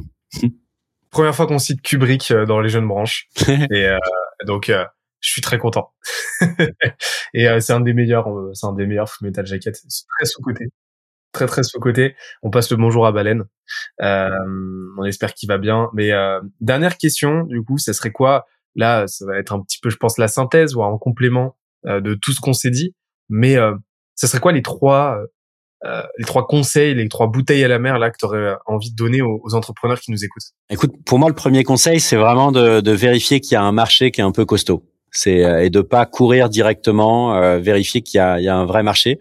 Deuxième conseil, c'est sur ce gros marché prendre un positionnement de niche, d'être un expert sur une petite partie du marché. Euh, si tu es sur le recrutement euh, et que tu veux concurrencer un Assess First par exemple qui fait de, qui aide au recrutement de façon généraliste, bah tu nous on aide au recrutement, un logiciel qui permet de mieux recruter des sales, des commerciaux. Et là tu vas être un super fort sur ce sujet-là. Comme ça, tous les directeurs commerciaux feront appel à toi. Et après, tu feras marketing. Donc tu commences sur un gros marché à prendre une petite niche et cette petite niche ensuite tu l'élargis. Euh, troisième conseil, bah, c'est de s'associer. Je pense pas qu'on puisse créer tout seul une boîte euh, parce qu'il y a des moments où on est fatigué euh, et, euh, et, je pense qu'il faut une bonne association pour réussir, une association qui est pas à 50-50 euh, et trouver quelqu'un qui soit complémentaire où les rôles sont bien définis et quelqu'un qui, qui, sait qu'il va bosser comme un chien pendant des, des pendant beaucoup de temps et peut-être un dernier truc, c'est euh, mon père euh, qui était un passionné. Mon père a fait polytechnique, ensuite il a fait photographe de film, de plateau. Donc après avoir fait des belles études, il a choisi sa vie sur un métier où il gagnait beaucoup moins. Donc mon dernier conseil, c'est juste qu'on n'a qu'une vie et je pense qu'il faut vraiment la kiffer. Et l'entrepreneuriat, faut aimer bosser, faut aimer le, enfin faut pas le faire pour l'argent, faut le faire parce que vous aimez le challenge, vous aimez le secteur que vous, allez attaquer, euh, vous avez envie de créer quelque chose de nouveau. Euh, voilà, vous avez qu'une vie. Donc mon dernier conseil, c'est vraiment la, la loupez pas quoi, surtout au niveau pro. Donc euh, donc vous forcez pas à faire un truc. Enfin, si vous aimez pas du tout l'écosystème dans lequel vous voulez aller et le marché, vous n'y croyez pas du tout, ça vous fait pas rêver, n'y allez pas quoi. Prenez un marché que vous kiffez quoi. Le, le kiff, euh, ça reste euh, le moteur principal. Enfin, si tu kiffes pas ce que tu fais, au bout d'un moment, euh, on en vient à des notions élémentaires, mais euh, tu, tu tiens pas quoi.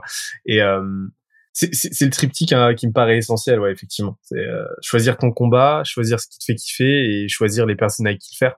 Moi, je, moi, je me serais pas vu, euh, franchement, je me serais absolument pas vu euh, faire ça tout seul, quoi. Euh, ou même entreprendre seul, effectivement, pour les mêmes raisons que tu as invoquées, en fait. Et, euh, et, et ben, écoute, en tout cas, merci beaucoup pour cet échange. C'était très cool. J'espère que tu as passé un bon moment aussi. Bah écoute, ouais, très bien. Deux heures, putain. J'ai bien fait. Tu m'avais dit, tu m'avais dit bloc deux heures et demie. Si bon, allez, dans une heure, c'est fini. Hop, hop, hop, on va pouvoir aller bosser. Heureusement que j'ai pas mis d'autres rendez-vous, sinon ça aurait été la merde. non, mais je, l'avais annoncé et euh, au moins on a rattrapé tout le temps. Euh, on n'a pas pu échanger ou à chaque fois on était en speed. Ah, c'est cool. Eh ben écoute, merci beaucoup Cyril. Non, mais du coup, un jour, si tu veux, je pourrais faire l'inverse. Je te, je te poserai les questions, ce serait marrant. avec grand plaisir. Mais euh, avec grand plaisir. Tu sais, quand il y a, y a plusieurs, euh, il y a plusieurs euh, de nos auditeurs qui nous ont dit, ouais, et tout, faudrait que quelqu'un fasse la même chose, mais que quelqu'un t'interviewe sur Scalesia. Ah, mais ça, si tu veux, moi, ça me ferait marrer. Je peux te poser plein de, plein de questions tricky. ah, bah, avec, avec plaisir. Bah, franchement, écoute, si, si ça te chauffe, on, on, on, se fait ça, un épisode hors série et, et tu me, et tu me cartonnes.